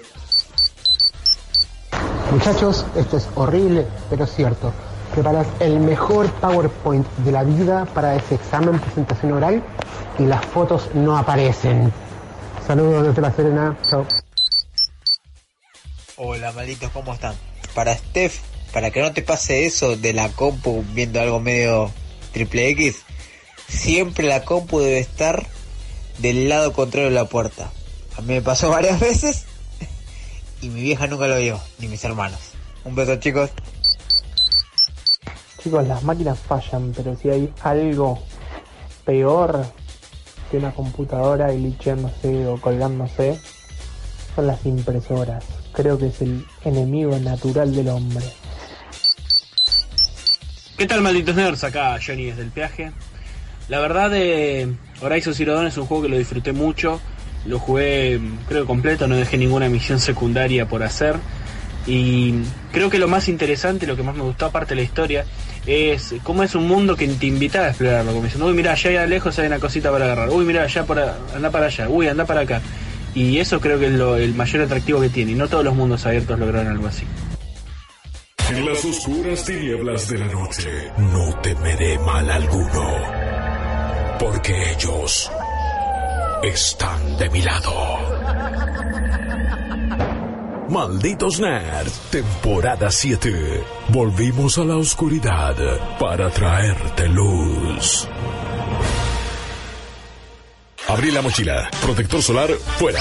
Gorra con visera, fuera. Anteojos de sol, fuera. Batería extra para el celu, fuera. Ah, no, no, esa mejor déjala por si querés mirarnos desde la cama. Sí, volvimos a la oscuridad. Malditos Nerds, temporada 7. La noche nunca fue tan brillante. La noche nos pone hambrientos no solo de información, sino de buena comida y los amigos de The Burger Company nos volvieron a alegrar esta noche de viernes con las hamburguesas y las papas que son estas... Yo no entiendo cuál es la física de que si la papa viene ondulada es más rica, pero es más rica. No sé si es una mejor papa, fue mejor papa en la otra vida, entonces en el afterlife le toca ser más rica. Para mí porque tiene más amor, como que tiene más pensamiento en el proceso, entonces todo eso le da como una textura. Para mí tiene que ser algo como aerodinámico, ¿no? El- el- cuando vos te llevas la papa a la boca, el viento que la atraviesa hace que se carguen las partículas saboríficas y sea más decís que deliciosa. como proyectil es más eficiente una papa de Burger King, de Burger, Burger Company, otra, otra que es mejor. Ok. Te estoy diciendo que la de Burger Company La es definitivamente mejor. mejor. Exactamente. Y por eso cenamos todos los viernes. Están viendo la página de Instagram en este momento y se les está cayendo la baba. Por favor, no le pasen la lengua a sus teléfonos celulares o sus televisores. Como les decía la gente de Burger Company, nos alegra los viernes con la cena panza llena. Nosotros tenemos la energía para contarles un montón de información. Como la siguiente, como info que viene en relación a lo que ayer charlábamos con Lucas y con Steph del anuncio de Disney Plus. Disney Plus va a significar una revolución en las plataformas de streaming. ¿Por qué? Porque lo digo yo, no. Porque, También. Ta- bueno, por sobre todas las cosas. Pero digo, siendo, siguiendo una lógica, ya que venga con un montón de contenido ya preaprobado por el público, ya contenido que la gente ama, como pueden ser las cosas de Disney o como pueden ser los Simpsons directamente, a una fracción del precio de Netflix, va a significar una migración, un cambio. Y ayer mismo nos preguntamos, bueno, ¿y Netflix qué va a hacer con todo esto? Y algunos analistas están opinando que la salvación de Netflix va a ser el anime.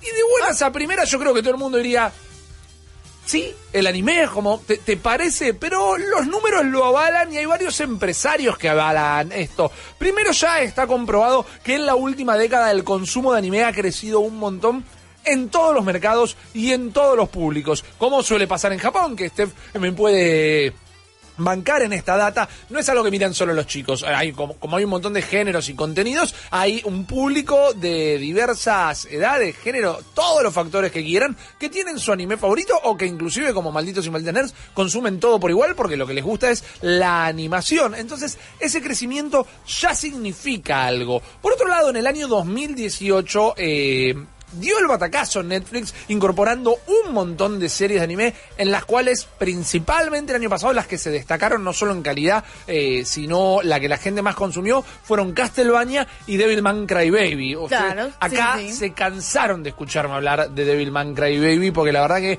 me voló la cabeza, la maratoné en una sola noche en ese enero cuando la presentaron, me encantó. Este año Netflix no solo prometió mm, un par de docenas de animes nuevos, más los 30 que ya había implementado el año pasado, sino que se viene Capta, eh, Captain Suasa, no, perdón, se viene Senseiya, la nueva versión de Senseiya que es exclusiva de Netflix. Estamos viendo en este momento a través de vortex.com eh, una serie de animes que se van a presentar este año, como Ultraman, por ejemplo, que todavía no lo vi, pero este ya está disponible. Sí, estoy manejando uno en realidad de los anuncios que me vas a decir. Que todo el mundo lo dice, pero cada vez que lo escucho no se viene el corazón. Que es el rumor de Evangelion. Bueno, Evangelion no es un rumor, es un Es verdad, hecho. es real. Ah, qué bien. Tiene algunos problemitas, igual ahora se los voy a contar, la serie va a salir, no se preocupen, pero bueno, también hablábamos, como nos recomendó esta semana Steph, Full Metal Alchemist en todas sus versiones, es algo que la gente está consumiendo un montón, y se planea que Netflix se comenta que va a tener una inversión de 15 billones de dólares en 2019 para todo su contenido y parece que un montón de ese contenido lo van a empezar a empujar para el lado del anime. Ahora bien, Hablando de lo que comentabas vos, justamente de lo que es Evangelion, el presidente de Funimation, eh, Gen Fukunaga, no está muy contento con que aparezca Evangelion en Netflix y no está contento con que aparezca eh, el anime en general en Netflix. Ah, porque pero qué en su opinión dice, Netflix tiene tanto contenido, lo dice en japonés, ¿no? Yo estoy parafraseando, traduciendo y haciendo de intérprete también. Netflix tiene tanto contenido que eh, el arte, que es el anime, queda perdido entre esas películas y series y al final la gente no la ve. Yo creo que los números ya están demostrando lo contrario y yo creo que todo el mundo consume Netflix de una manera muy distinta, al tiempo que si te pones a ver anime, te va a empezar a sugerir anime, o sea que eh, como funciona ese algoritmo, va a hacer que en todo caso empiece a estar cada vez más expuesto, no más escondido. Como da, es como Miyazaki diciendo que el anime está muerto. Que claramente es un japonés de vieja generación que no puede aceptar esta globalización del anime. Y la verdad, muy bajonero. Porque si vos ves un ciclo de animaciones, vamos a llamarlo así, a Love, Dead and Robots, Sí. el éxito que tuvo. Claramente, ¿por qué no va a tener éxito un nicho que está especializado en esto? Además, más allá de que la inspiración de Love, Death and Robots viene de todas las culturas y de todas partes del mundo, sin el anime no existe Love, Death and Robots. No, no, no. Directamente, hasta los cortos más europeos o, o más occidentalizados no existirían sin lo que es eh, la inspiración del anime. Miremos un par de números más, por ejemplo, el gigante del anime que es Crunchyroll, que miren si es grande e importante, que ahora la compañía telefónica norteamericana AT&T lo compró directamente. Tiene más eh, de 45 millones de usuarios y 2 millones de suscriptores. Estamos hablando de suscriptores pagos, que es una relación extraña igual, ¿no? Che, hay cuare- Estef acá levanta la mano, ella está suscrita a Crunchyroll, me parece Hay que perfecto. verlo en el bondi, hay que verlo en el bondi. El vicio no para. muy bien. Eh, hay una relación que, una brecha que hay que acortar ahí, ¿no? Pero bueno, tiene parte del servicio gratuito, entonces es comprensible que no todo el mundo lo pague. En marzo de este año, el mes pasado directamente, Crunchyroll encima anunció que va a expandir eh, su contenido asociándose con la gente de Cartoon Network, específicamente con el costado de eh, Adult Swim, que para mí es una de las cosas que más me gusta de la televisión Adult Swim, acá está realmente difícil verlo. Ahora esto va a empezar a sumar contenido a lo que es Crunchyroll. Y además en otros lugares, en otras plataformas de streaming, se le da mucha bola al anime, como en Hulu. Hulu tiene un arreglo para ser la única plataforma de streaming en Occidente que va a tener la segunda temporada de One, eh, Punch Man. Bien digo que hablábamos esta semana también, se acaba de estrenar, esta semana tuvo el primer episodio y en Occidente la única plataforma de streaming que la va a tener es Hulu. ¿Qué pasa ahora? Hulu es de Disney. ¿Y qué pasa? Disney, al menos en su, corta, en su costado Disney Plus, dijo, nosotros no vamos a bancar contenido que no sea orientado a toda la familia, por lo que, y acá volvemos a hacer un full circle, los analistas piensan que Netflix van a explotar el anime porque va a ser un contenido eh, en gran parte como Devil Ma- eh, Devilman Crybaby, por ejemplo, eh, orientado a públicos tal vez más maduros y demás, y esa es una pata que Disney Plus no va a cubrir. Me interesa porque esto podría llegar a significar, si no una segunda o tercera edad dorada del anime, un renacimiento en cuanto a las ideas frescas, ¿no? Bueno, tenemos 19 billones, 15 billones de dólares. Démosle a este montón de pibes y este montón de pequeños estudios la posibilidad de que hagan un anime nuevo. Y ahí va a haber un semillero hermoso. Me gusta mucho la idea también de gente que no es oriental o que no es asiática haciendo anime. Que se vio influenciado directamente por esto, pero que puede dar su punto de vista occidental y le da como nuevo aire a todo esto. Me, me llama mucho la atención. Como turista de- del género, como turista del anime, te pregunto, ¿cómo, cómo se recibe? ¿Cómo se, ¿Qué nivel de aceptación tiene el anime hecho por gente por fuera de, de las naciones orientales? Te lo pregunto porque, al menos cuando yo era pibe, y hoy por hoy me animo a decir que también todo lo que se consiga amerimanga, que son cuando los norteamericanos eh, hacen historietas muy inspiradas en todo lo que es el manga, no está bien visto. No es que está mal visto de, ay, no nos juntemos con eso, pero decís, bueno, si quiero leer manga, leo manga, y el amerimanga es algo medio que queda medio peleo. Era más que nada cuando yo era pibe, hoy quedó como la resaca de todo eso. Pero la gente que consume como vos, como tu círculo, como la gente que nos está escuchando y nos puede mandar mensajes al 40 41 96 60. Hoy por hoy el anime que viene fuera de Japón, por ejemplo, ¿se le da cabida, se lo acepta, se le da la bienvenida?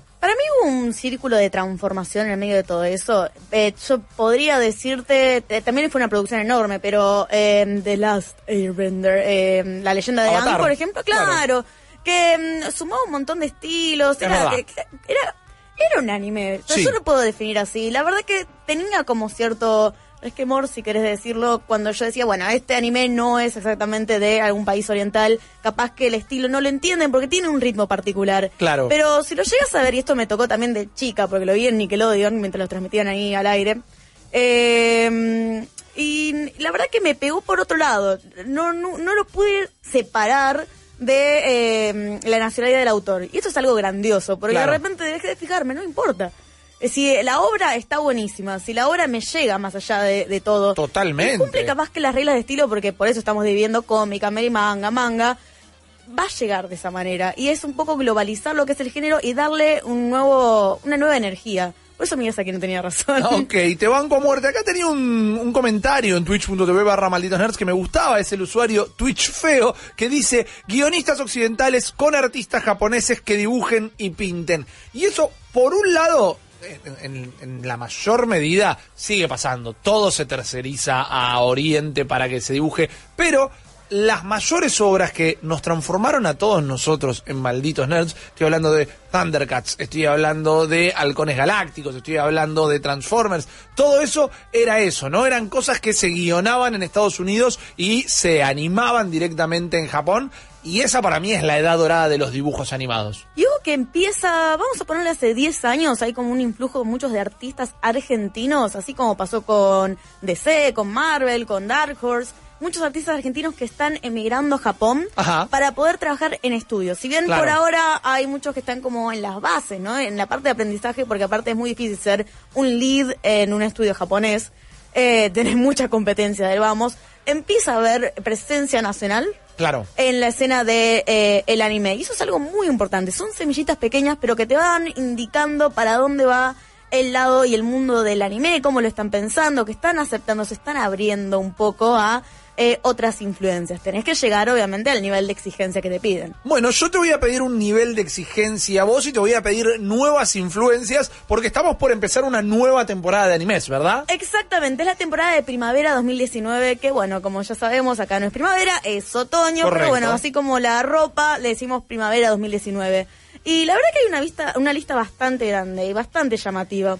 Pero hay varias que yo quiero poner énfasis, no solamente porque creo que le da eh, un golpe eh, al mundo otaku, sino que también hay mucha gente que se sumó a ver manga y anime, a ver anime, Bien. eh, gracias a estas series. Te quiero hacer un- una única pregunta para después no interrumpirte nada. ¿Estas cosas que nos vas a recomendar son todos nuevos lanzamientos o algo es una eh, continuación de o, nueva, nueva temporada o cosas de ese estilo? Tengo un popurrí de cosas. Ok, bueno, popurreame entonces, voy a, quiero voy a enterarme. popurrizar todo, todos, todos estos lanzamientos. El primero es algo que claramente lo, vimos, que es Attack on Titan, la tercera temporada que cierra el arco argumental que se había hecho en el segundo.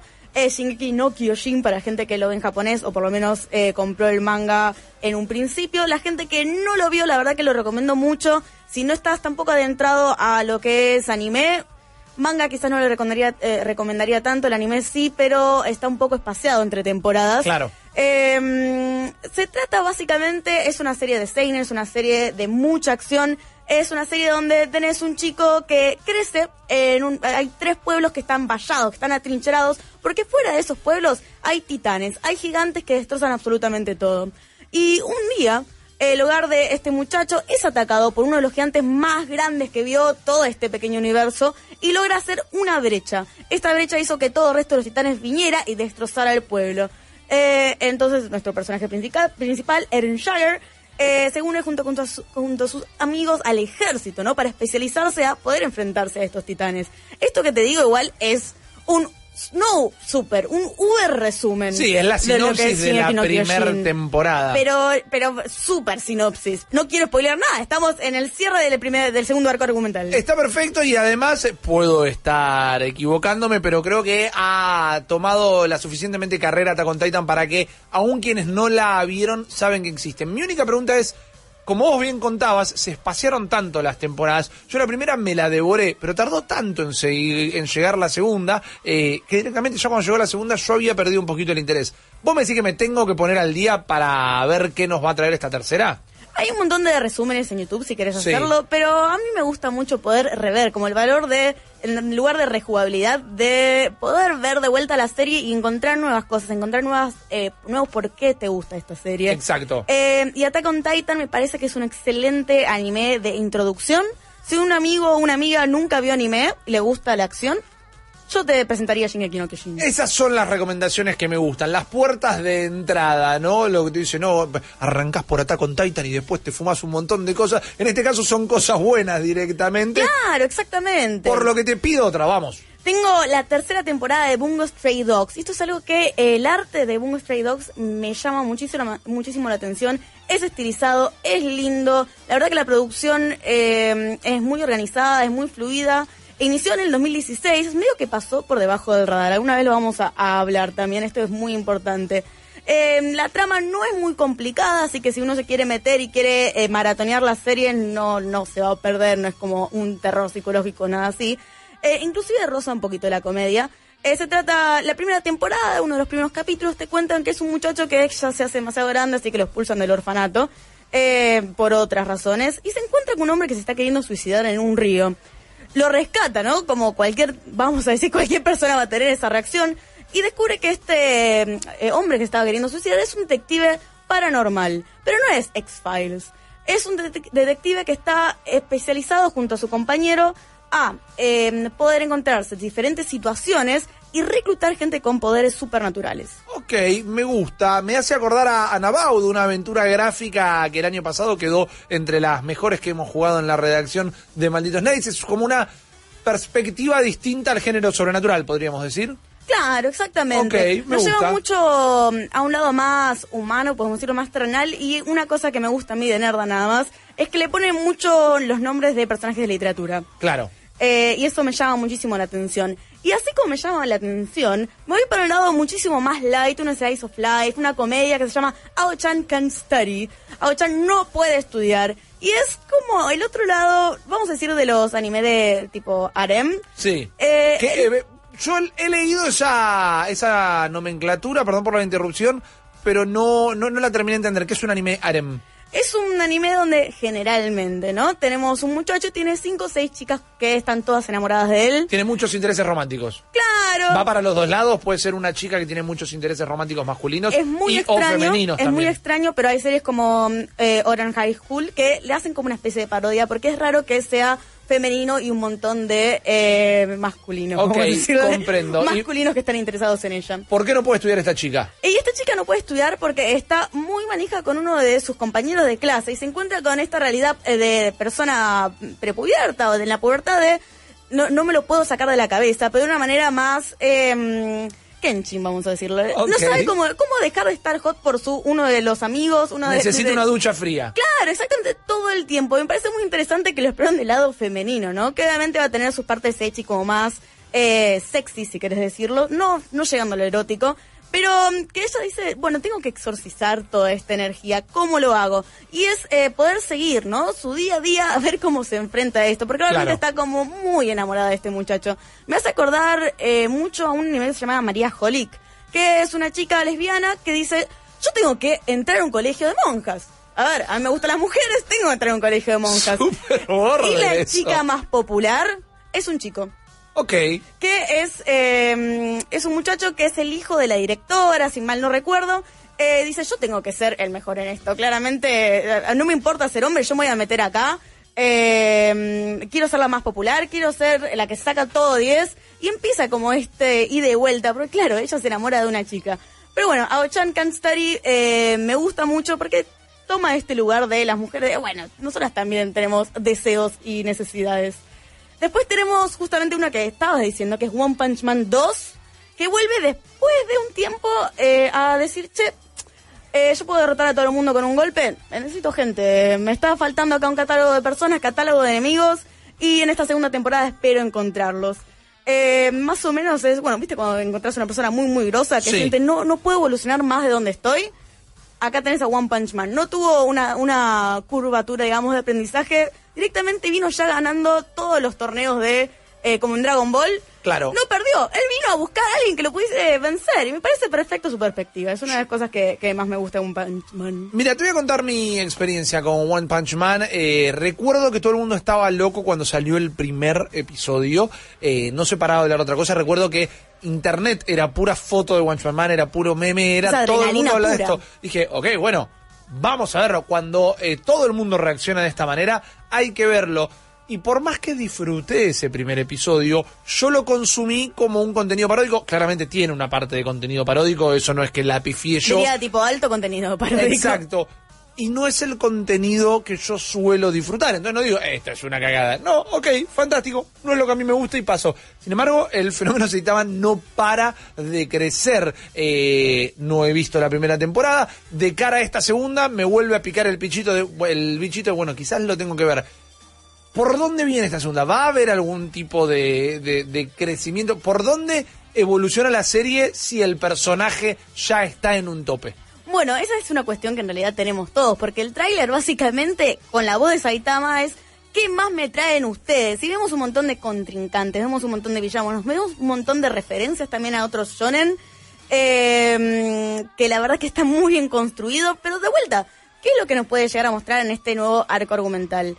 Eh, no nos define nada, pero nos deja con muchas, muchas ganas y por eso mismo le tengo mucha esperanza a One Punch Man 2. Aparte porque el arte en sí, y mm, no solamente en anime, sino en manga, eh, las ilustraciones que pude ver me llenaron el corazón Ok. como persona otaku, así que no puedo dejar de ver eh, la segunda temporada. Y tengo una última, ya que estuvimos hablando de cosas supernaturales, sacaron una serie que es completamente nueva, que se llama Midnight Occult Civil Servants, que por lo que podemos saber, es medio extraño y misterioso. Es un thriller que de vez en cuando tiene toquecitos de comedia, pero sí mucho fantasía que es un nuevo miembro de un grupo comando super SWAT especial que está asignado a mantener las relaciones diplomáticas con seres supernaturales. Vamos a decir que es una especie de Men in Black, pero con el nombre lobo, con Drácula, con ángeles, con demonios, con Bien. muchos etcétera. Men in Black meets Constantine, podemos decir. Eh, eh, bueno, ahí me conquistaste. No sé si la serie lo va a lograr hacer. Espero que tenga mucha acción, porque si una serie así le pones como una implicancia más seria,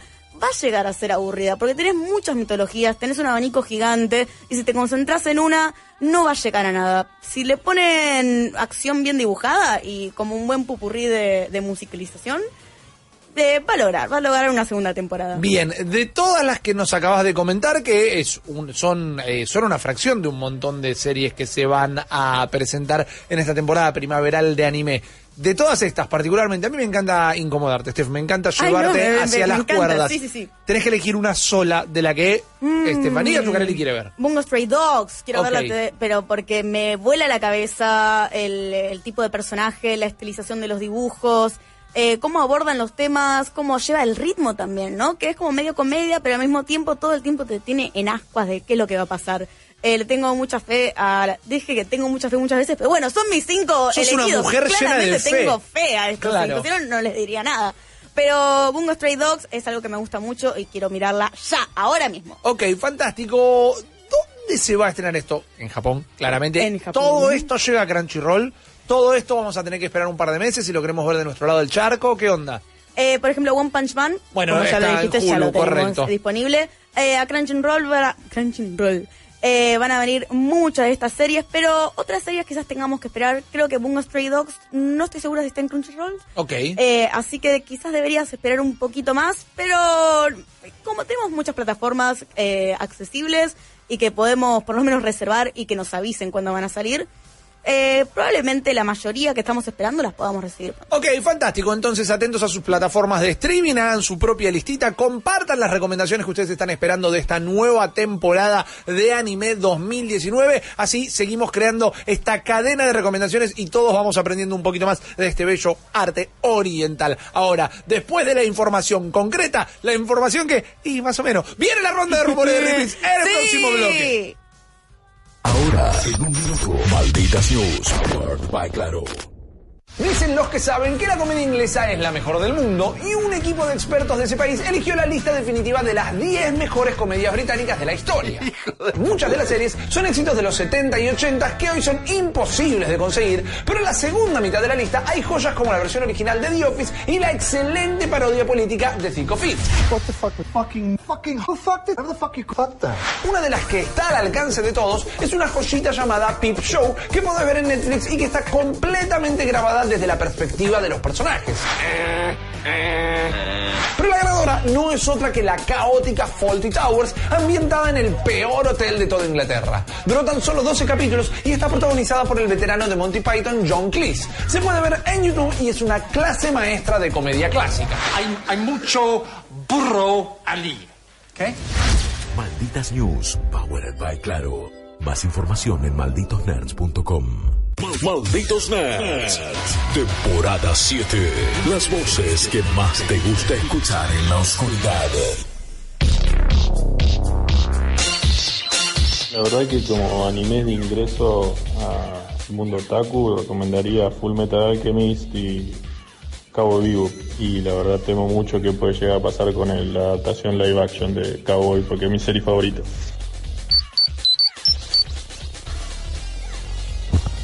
¿Cómo andan los malditos nerds? Bueno, uno de los primeros ah, Amerimangas fue Robotech. Me parece que fue el que rompió con todo. Saludos. ¿Qué tal, malditos? Soy Yoya de Quilmes. Eh, la verdad que anime que no sea japonés es raro, pero Avatar, la verdad que es una maravilla y es yankee. Y así que puede ser bueno, no hay que prejuzgar. Saludos. Cuando dijeron lo de Star Wars, me acordé de la escena de Toy Story que, que Sor le dice a Buzz, yo soy tu padre. ¿Estás preparado para conocer la verdad? ¿No? Entonces prepárate para conocer los rumores. Ronda de rumores de Rippy.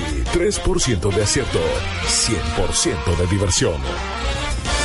Sí, señoras y señores, no hay viernes sin ronda de rumores de Rippy, así que suban todas las ventanas, que no se escape el humo, porque vamos a hablar de un montón de cosas que, qué sé yo, no tengo idea si van a pasar. Se llama la ronda de rumores. ¿Qué Te quiero ver bailar como adelante? Real con este Eh, tema, A ¿eh? mí me falta, yo siempre quise hacer esta sección, Steph, con un saquito arremangado, Ah. que viene más, viene más de Mateico lo mío directamente. Claro. Ahora, eh, la producción de este programa, que es hiperbólica directamente, va a venir a hacer un cambio de vestuario en vivo y yo no voy a comenzar a dar ninguno de estos rumores hasta que no esté saquito. vestido de nuevo. Es lo que tenemos, es el saquito que tenemos. Soy la Mercedes Sosa de los rumores más que el real. Está bien, es pero como, no sos la importa. señora que viene a traerme el chisme. Eh, lo importante es el juego de mangas directamente, así que vamos a hacer el juego de mangas eh, y les voy a contar un montón de cosas que vienen del lado del cine, vienen del lado de los juegos, tenemos algo de tele, tenemos tenemos algo de tele por ahí tal vez. No son revolucionarios los rumores de hoy, son muy raros. Son estos de decís, ¿de dónde sacamos estos rumores? Bueno, Me encantan. yo creo Me- que estamos que manejando... como, como Lili, eh, tu vecina que viene. Ahí está. Contame- Lili, te voy a contar unas cosas. Ay, decime, querido, por favor, lo que Estos- tengo que saber. Y encima vienen en una orden, en una escala de van a entender el primero gente que ya tengan varios años y después un poquito más adelante. Vamos con el primero directamente. Lo van a reconocer todos, sin embargo no sé cuánta gente lo ha visto. Estamos viendo en pantalla una ilustración de Mighty Mouse o conocido acá por nuestro lado como Super Ratón directamente. Porque si el rumor que les vengo a contar es cierto, se viene la película live action de Super Ratón. Uf, cuántas apuestas Y ahí, ¿eh? Pegado inmediatamente a esto, la pregunta inevitable es ¿a quién demonios le interesaría una película de Super Ratón? La respuesta es no tengo idea. Sin embargo, sí les puedo decir, como ya lo acabo de decir en su descripción, es que sería una película que mezcle la animación con actores de carne y hueso. Es decir, vamos a tener un bueno, a Paul Rudd ya lo tienen en la de Sonic, pero alguien que venga por ese lado, que va a interactuar con este personaje de dibujo animado realmente muy antiguo y que yo creo que no sé si está como para regresar por lo poco que ha perpetuado su imagen en, en- en el imaginario colectivo. Es que para mí es, es la versión mal pintada de Sherry, de Tommy Sherry. La verdad que creo que lo tengo en alguna parte de mi inconsciente. No lo puedo reproducir. O sea, ese, de- de- no sé, un año tenía cuando lo vi, capaz que en una repetición de algún lado.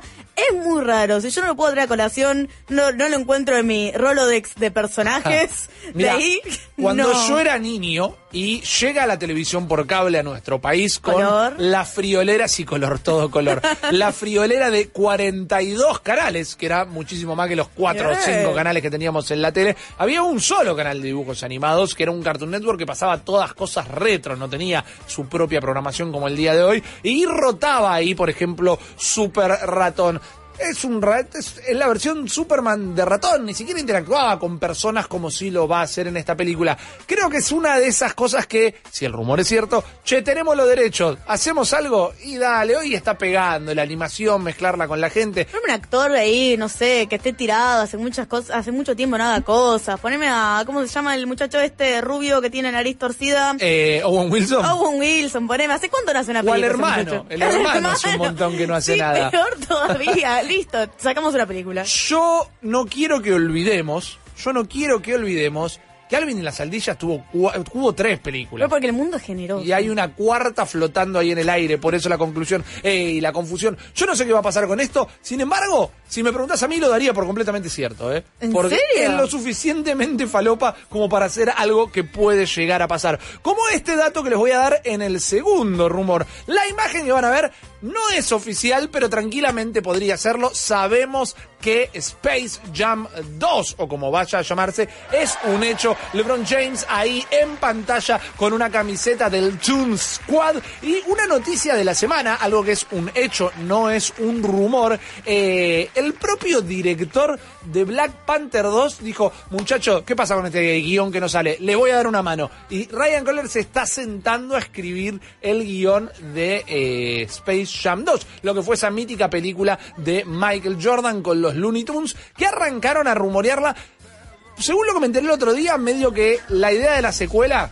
Gran tema, gran tema. Dejalo por el resto del programa. Pegáselo maldito game después, no me importa nada. Estaba programada poco después de Space Jam directamente, pero se la fue llevando el viento, se la fueron pateando los compromisos, eh, fue quedando fuera en su momento Michael Jordan en su intención de hacerla. Es una peli que siempre está ahí en el tintero, nunca la concretaron. La idea de hacerlo con LeBron James arranca hace ya cinco años más o menos, cuando este tipo eh, seguía, empieza a ser la creme de la creme de la NBA y hoy todavía no terminan de cerrar guion ni nada. ¿Qué pasa? ¿Cuál es el rumor?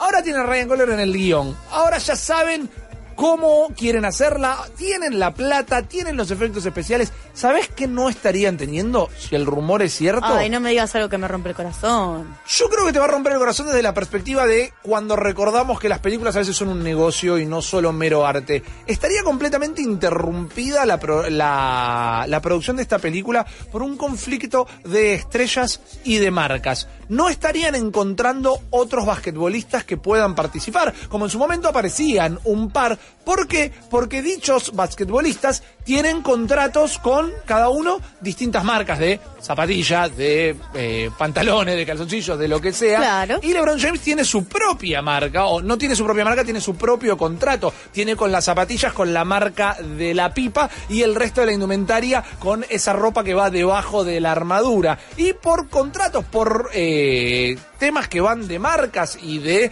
demandas que pueden llegar a ser multimillonarias, no.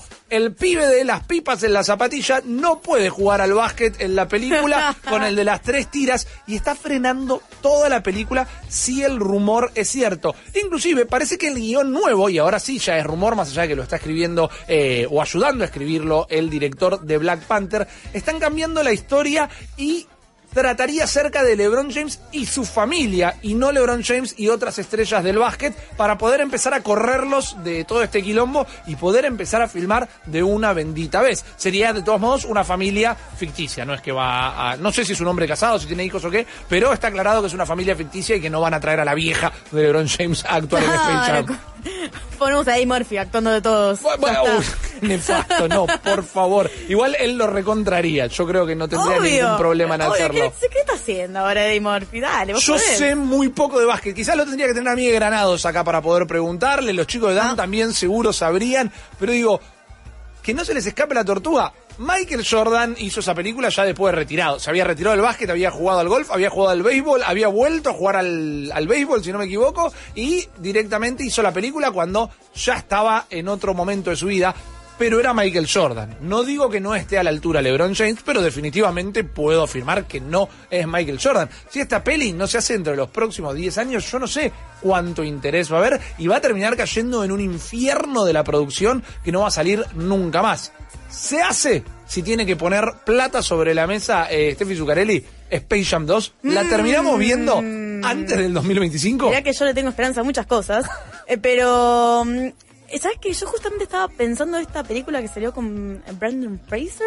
Eh, sí, Brendan Fraser. También Ah, animada. sí, y yo no- decía, es como, como en mi, en mi no discernimiento. Es como Space Jam 2, pero no. Era una secuela espiritual. No estoy recordando el nombre en este momento. Era Brendan Fraser y los Looney Tunes. Y creo que se peleaban contra la gente del estudio cinematográfico que no les quería renovar los derechos para hacer una película. Claro, que quisieron sacar ahí como un No la vi. eh, Roger Rabbit y... Me encanta lo que haces con Me tu tengo que bufandita. acomodar la bufanda Me parece perfecto. Eh, dicen como una mezcolanza ahí medio rara que no funcionó para nada. No. Y mm, no sé cuánto... Creo que si lo hacen con LeBron James, Sí. lo va a elevar a otro tipo de estatus, lo va a llevar a otro tipo de público, lo va a llevar con más eh, superestrella. Claro. supermodelo, superestrella, como Michael Jordan, eh, no es. Ah, yo que estoy, soy completamente ajena al básquet, lo fue para mí cuando salió Space Jam. Te voy a decir que me encantaría, Sí. eh, pero sí sé que los contratos de diferentes marcas suelen ser muy difíciles y mm, eh, si bien flexibles, muy caros. Totalmente, totalmente. Eh, quiero ver cómo encuentran la manera de pegarle una vuelta a esto, pero por el momento, si los rumores son ciertos, está completamente trabado. Yo quiero ver a la familia de LeBron James. Ah, Ahora me interesé directamente. Hablamos tanto que ahora me interesé. Yo no sé si vas a querer ver esta próxima película, sobre todo después del rumor que te voy a contar. Son- Este es el bajonero. Este es el rumor que es directamente ¡Ay! Eso no es un rumor, una Roberto Carlos. porquería. Lo que te voy a contar no está confirmado, pero sí es un hecho que se está laburando en la película live action de Akira. Akira, película eh, que siendo adaptada de un anime, se la considera una de las revoluciones de la animación japonesa, justamente. Yo creo que es uno de esos productos que tal vez sin verla, todo el mundo reconoce. Te digo, Akira, decís, ah, sí, el de la moto roja. La gente lo ubica directamente y por eso Hollywood quiere tener su versión live action.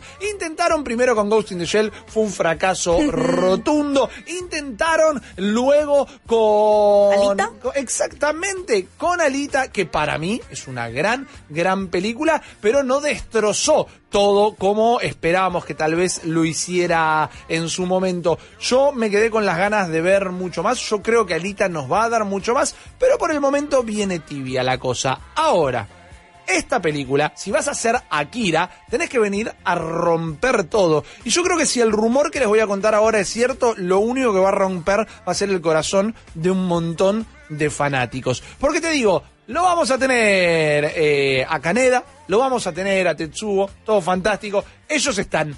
Todo el resto es directamente Falopa. otra historia. Sí. Porque si el rumor es cierto, Akira va a suceder en Neo Manhattan y Ah. no en Neo Tokio. Kaneda y Tatsuo van a ser hermanos de sangre directamente. Y Kaneda es un barman que está medio caído en desgracia y está todo el día ahí medio bajoneado en su bar de Neo Manhattan hasta que tiene que ir a recuperar en este caso a, su hermano de sangre, a salvarlo cuando los militares descubren que tiene poderes y bueno, se lo aprisionan para poder utilizar todos esos poderes eh, para, para, para su propia ventaja, para poder eh, transformarlos en un arma, para weaponizarlos, para decir un término medio anglosajón. Esto es una debacle directamente. Uf. ¿Por qué tendrías que tocar? Ojo, ojo. Como película, el manga es una cosa, la peli es otra. La peli Akira es densa, es una cosa complicada. No es que te sentás con los pies arriba del escritorio y la ves en dos patadas. Tiene como muchísima información, tiene unos saltos de ritmo importantes a los que el público occidental no está tan acostumbrado, tal vez. Pero ¿por qué no pasa en Neo Tokio? ¿Por qué la tienen que llevar a los Estados Unidos? Ya, aprendieron con Ghost in the Shell. ¿Por qué no se arriesgan a llevar la historia oficial y se mandan esta cagada que, por más que el rumor sea mentira y todo esto que yo estoy diciendo no pase, ya hay gente que se tiene que estar ofendiendo por escuchar solo la palabra Neo Manhattan. Escúchame, yo, viste la reacción que tuve. Vi la imagen, dije ronda rumores rip y me va a tirar esto. Ay Dios, no puede ser. Me, me hizo mal cuando lo leí, me hace mal ahora cuando lo escucho. Eh, me hace mal también que. eh, Ponele que no querés reproducir la película, ¿no? Ok, la bien. película es fácil, el primer tancobón, el primer recopilado de, de capítulos de Akira. Sí. Tenés un montón más de, de la historia de lo que fue Akira como para decir, bueno, no queremos repetirlo, queremos hacer algo original, está buenísimo.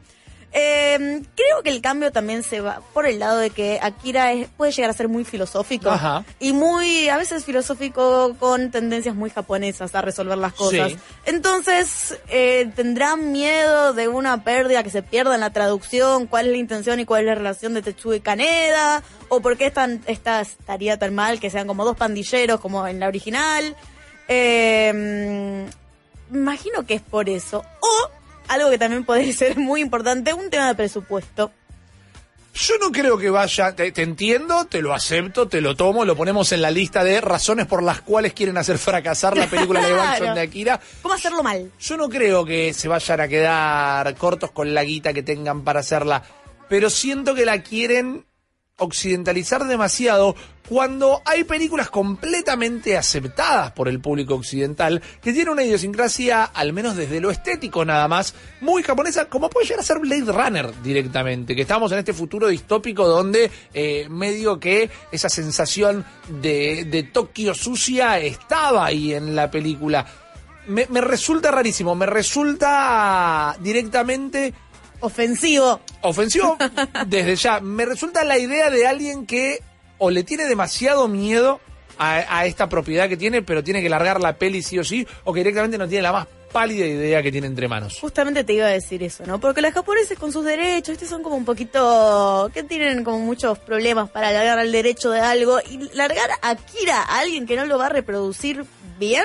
Eso es, no hay una cláusula en el contrato que dicen hacen la película tal cual. Tienen que cambiar algunas cosas por temas de ritmo y todo, fantástico. Pero que eh, Caneda de repente juegue en Banfield, no, bueno, No, eso ya no claro. lo podemos poner. ¿Por qué correrse completamente de los márgenes? claro. No sé, espero que este sea el rumor en el que me equivoque. Eh, puede ser un primer eh, borrador de guion y no terminar siendo aceptado. Por el momento nos mete bastante miedo. Pero vamos a ir al último rumor de esta noche. Vamos a ir al que siempre reservamos para los videojuegos y vamos a repetir a un protagonista que yo creo que hasta que termine llegando la nueva generación de consolas vamos a hablar de esto. ¿Se acuerdan que hace poco, yo diría que hace menos de un mes, hablamos de los rumores de... eh, un registro de patente de un nuevo casco de realidad virtual de PlayStation que tenía esto que era el tracking de los ojos, que tenía la capacidad de seguir dónde estaban tu mirada, tus pupilas, entonces solo eh, ponía el énfasis, el enfoque, el procesamiento de imagen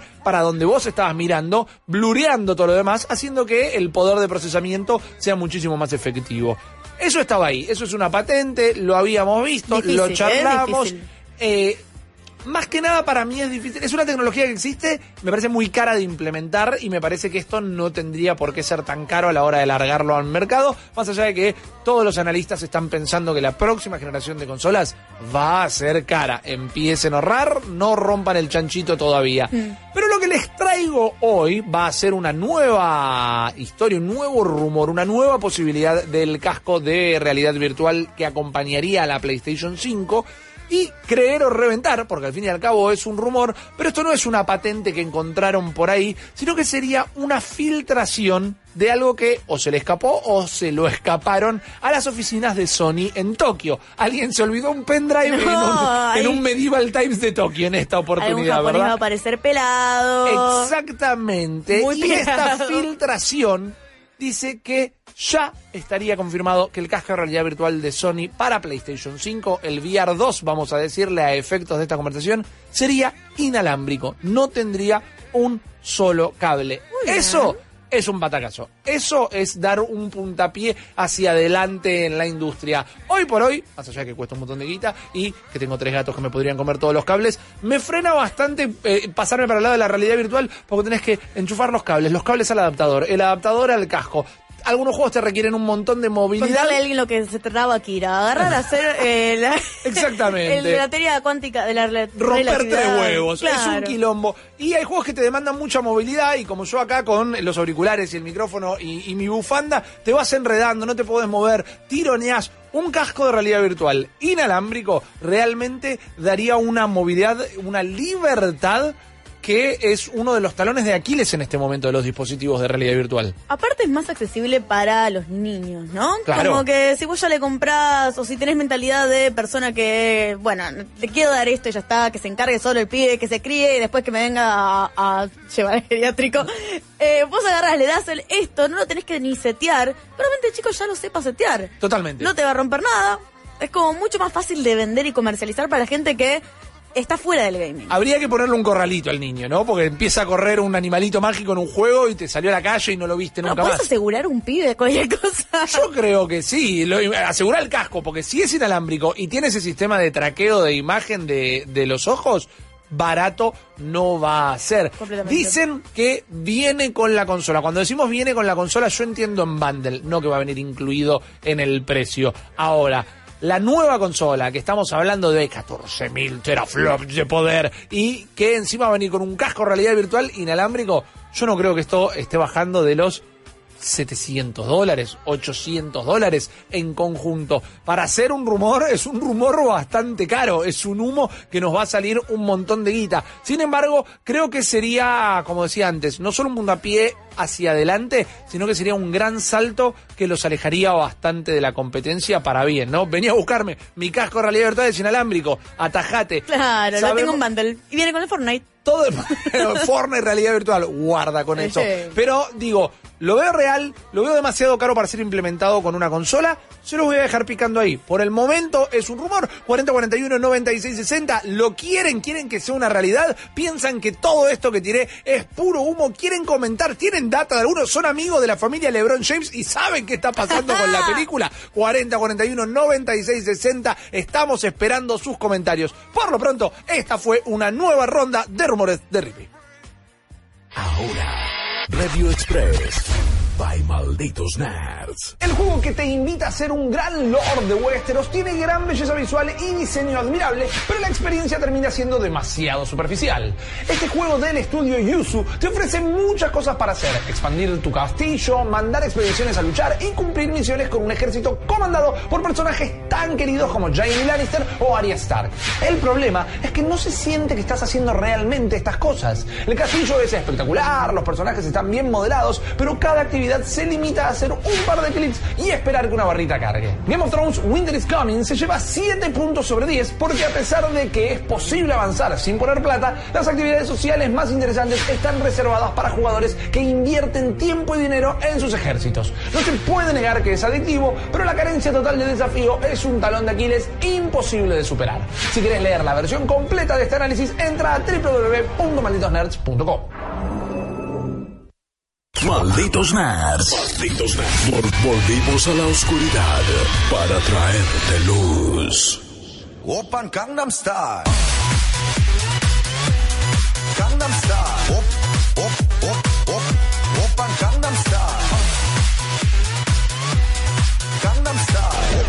Open Gangnam.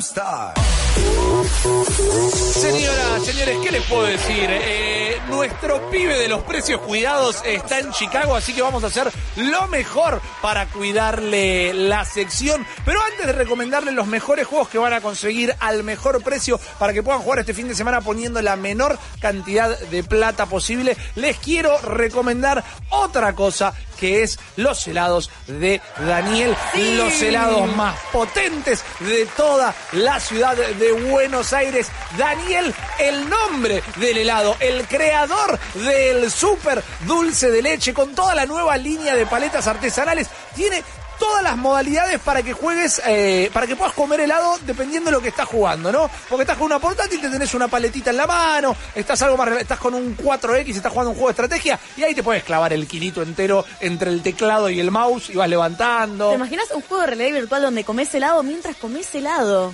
Eh. Daniel Avivate. Bueno, eh, eh, pero ahí necesitas a alguien que venga y te, te vaya dando de a cucharadas Guiando. en la boca, ¿no? Es complicado. Nosotros tenemos dos kilos de Daniel para regalarle a algún maldito, maldita nerd afortunade que mande un audio al 40 41 96 60. Vamos a hacerlo temático ya que extrañamos a Guillo que también es un gran fan de Daniel. 40 41 96 60. Me vas a poner dos sabores de helado en este kilo. Uno va a ser el lado oscuro y el otro va a ser el lado de la El luz. helado oscuro y el Exactamente. de luz. Así que aprovechemos. 40, 41, 96.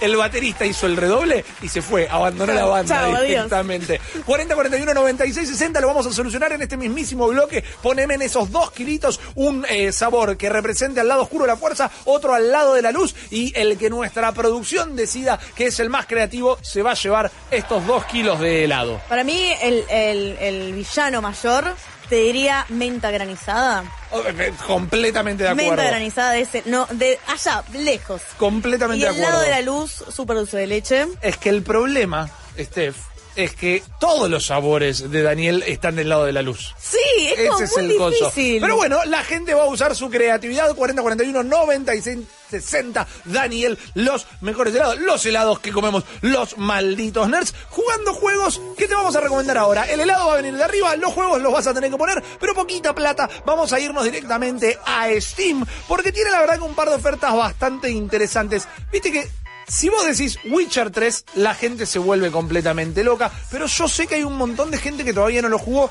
porque antes no te daba la máquina o porque directamente sabemos que es una obra bastante grande como para abarcar. Sabemos que es una obra que decís, uff, tenés que tener tiempo para jugar Witcher Es 3, cierto, es tenés que tener tiempo para invertir y encima sale caro. Bueno, ya no sale caro amiga o amigo porque tenés la versión completa, la versión Game of the Year Edition está 179 pesos con 99 centavos. Por 180 pesitos te llevas la versión Game of the Year que incluye eh, Heart of Stone y Blood and Wine, que son las expansiones, e incluye el contenido adicional de los modos para jugar Gwent y nuevas cartas de Gwent. Viene súper completito. Me encanta. Aparte de que me estuvieron acosando la gente de Wente en YouTube, por alguna razón, creo que 180 es eh, lo que gasto en sube en una semana. Lo Olvídate. gastaría en una experiencia mejor como el Witcher 3. Te la rebajo un poquito más. No querés los DLC, que te los recomiendo. Blood and Wine está buenísimo. No te interesan las cartas nuevas de Gwent.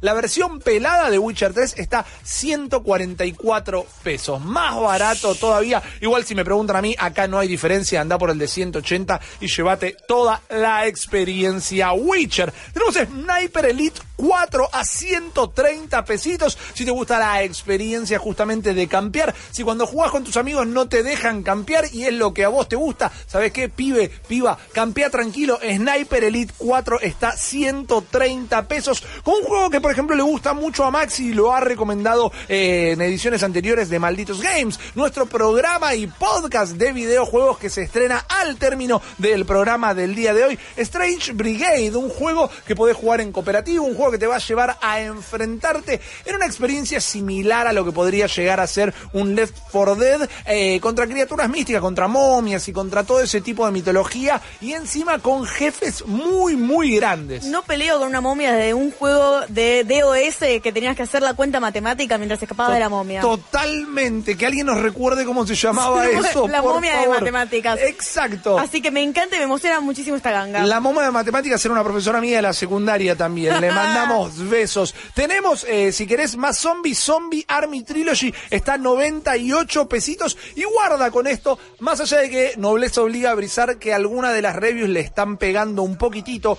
Wildcraft Inc., uno de los lanzamientos de esta semana, este tycoon de... eh, tener tu propia plantación de marihuana y decidir si querés eh, ir por el lado legal y a ofrecerla de manera medicinal. Un empresario. Si querés tener eh, gente vendiéndola en las plazas enfrente de los colegios y ser una persona horrible. Un Y empresario. en- Oh, además, con, eh, con una progresión en la historia, Wildcraft Inc., uno de los juegos de esta semana, está 191 pesos en Steam con una rebaja del 15%. Una vez más, no tuvimos la oportunidad de probar, yo no tuve la oportunidad de probarlo al menos. Leí reviews que decían que se quedaba a mitad de camino, pero hey, es de Devolver Digital y a nosotros Devolver siempre nos resulta una garantía de confianza. ¿Quieren más? Les damos más. Eh, pueden encontrar The Search, este Souls-like pero tecnológico, con robots, con mechas, con partes injertadas, partes robóticas y mecánicas injertadas en el cuerpo del protagonista, está 126 pesos. Yo sé que no le va a cambiar la vida a nadie, pero es una gran experiencia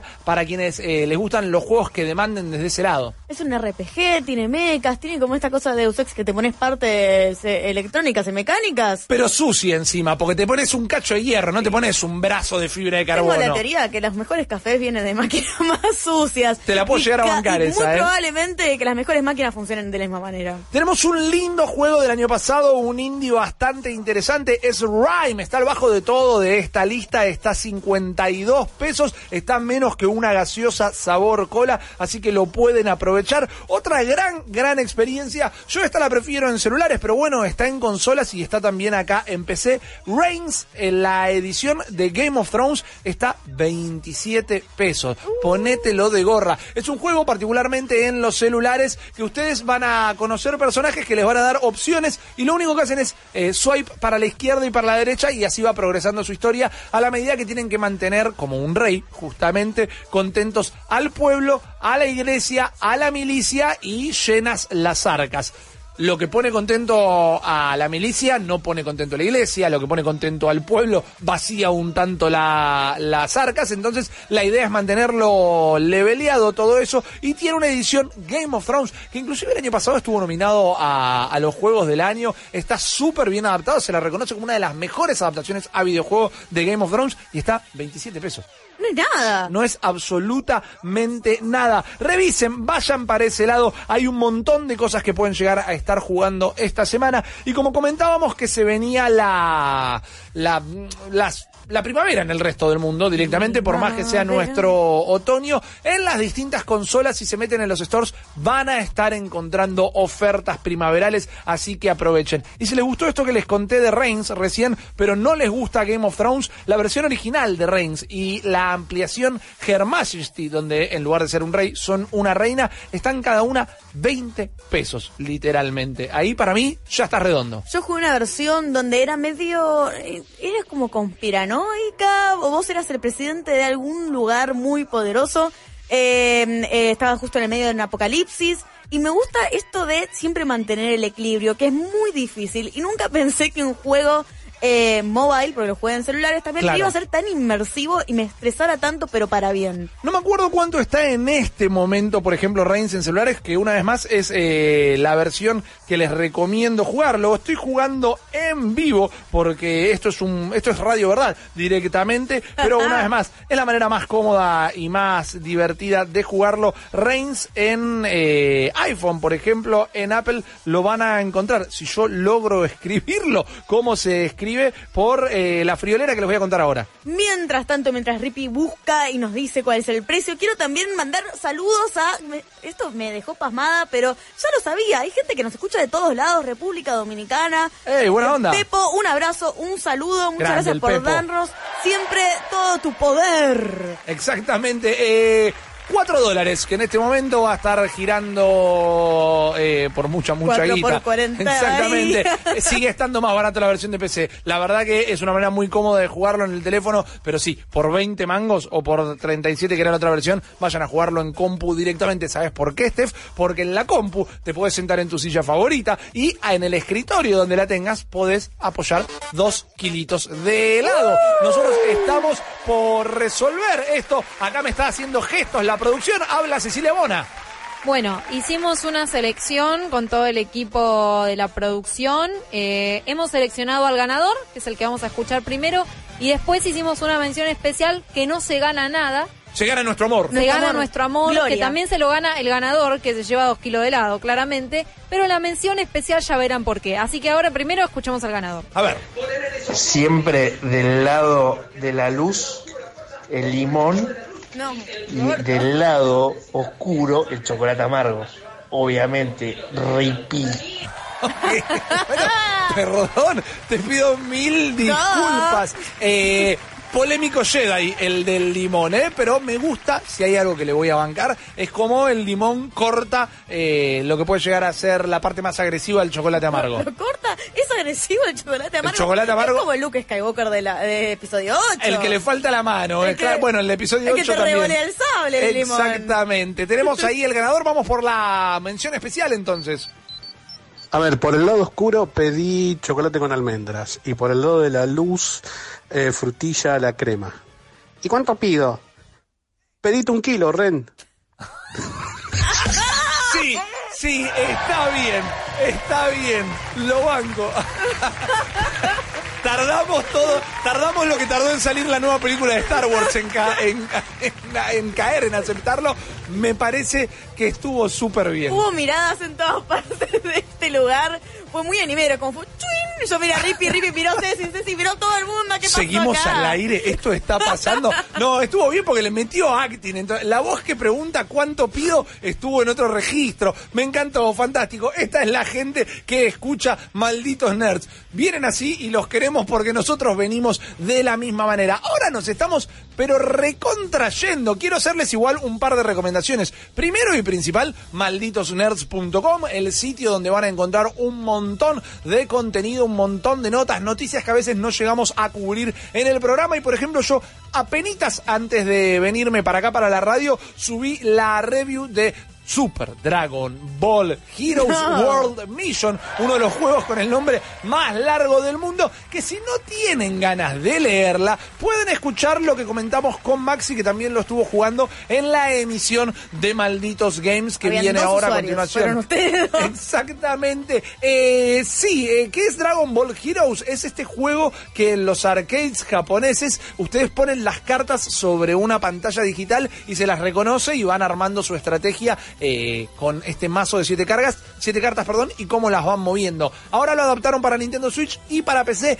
La experiencia no está tan bien traducida, pero vayan a leer el análisis o escuchen ahora Malditos Games, nuestro nuevo episodio hablando de todo lo que estuvimos jugando esta semana. Nos faltó Guillo, nos faltó Chopper, así que se une una vez más el señor Fichinescu para acompañarlos. Steph, tus últimas palabras del día de hoy al menos. Estoy muy contenta de poder estar acá. Estoy muy contenta de poder celebrar otra semana Malditos Nerds. Yes. En compañía de todos ustedes, estoy contenta de poder estar en la silla de Guille y tener su, su- acá su alma su espíritu y poder escucharlo. Lo extraño un montón, espero su llegada de vuelta, pero me encanta todas las noticias que nos trae. Exactamente, gente, quieren más not arroba malditos nerds VX en Twitter. Los chicos están subiendo contenido palo a palo todo el tiempo, así que no se lo pierdan. Nosotros ahora nos recontrabamos. Quiero agradecer a nuestro operador de audio, el gran Juan Figueroa. Quiero agradecer a Nico Patas en el video y a la única e incomparable Cecilia Bona en la producción. Yo soy Rippy, me despido por última vez, eh, al menos este viernes. Tengan un gran fin de semana, jueguen un montón y nos volvemos a encontrar el lunes. Adiós.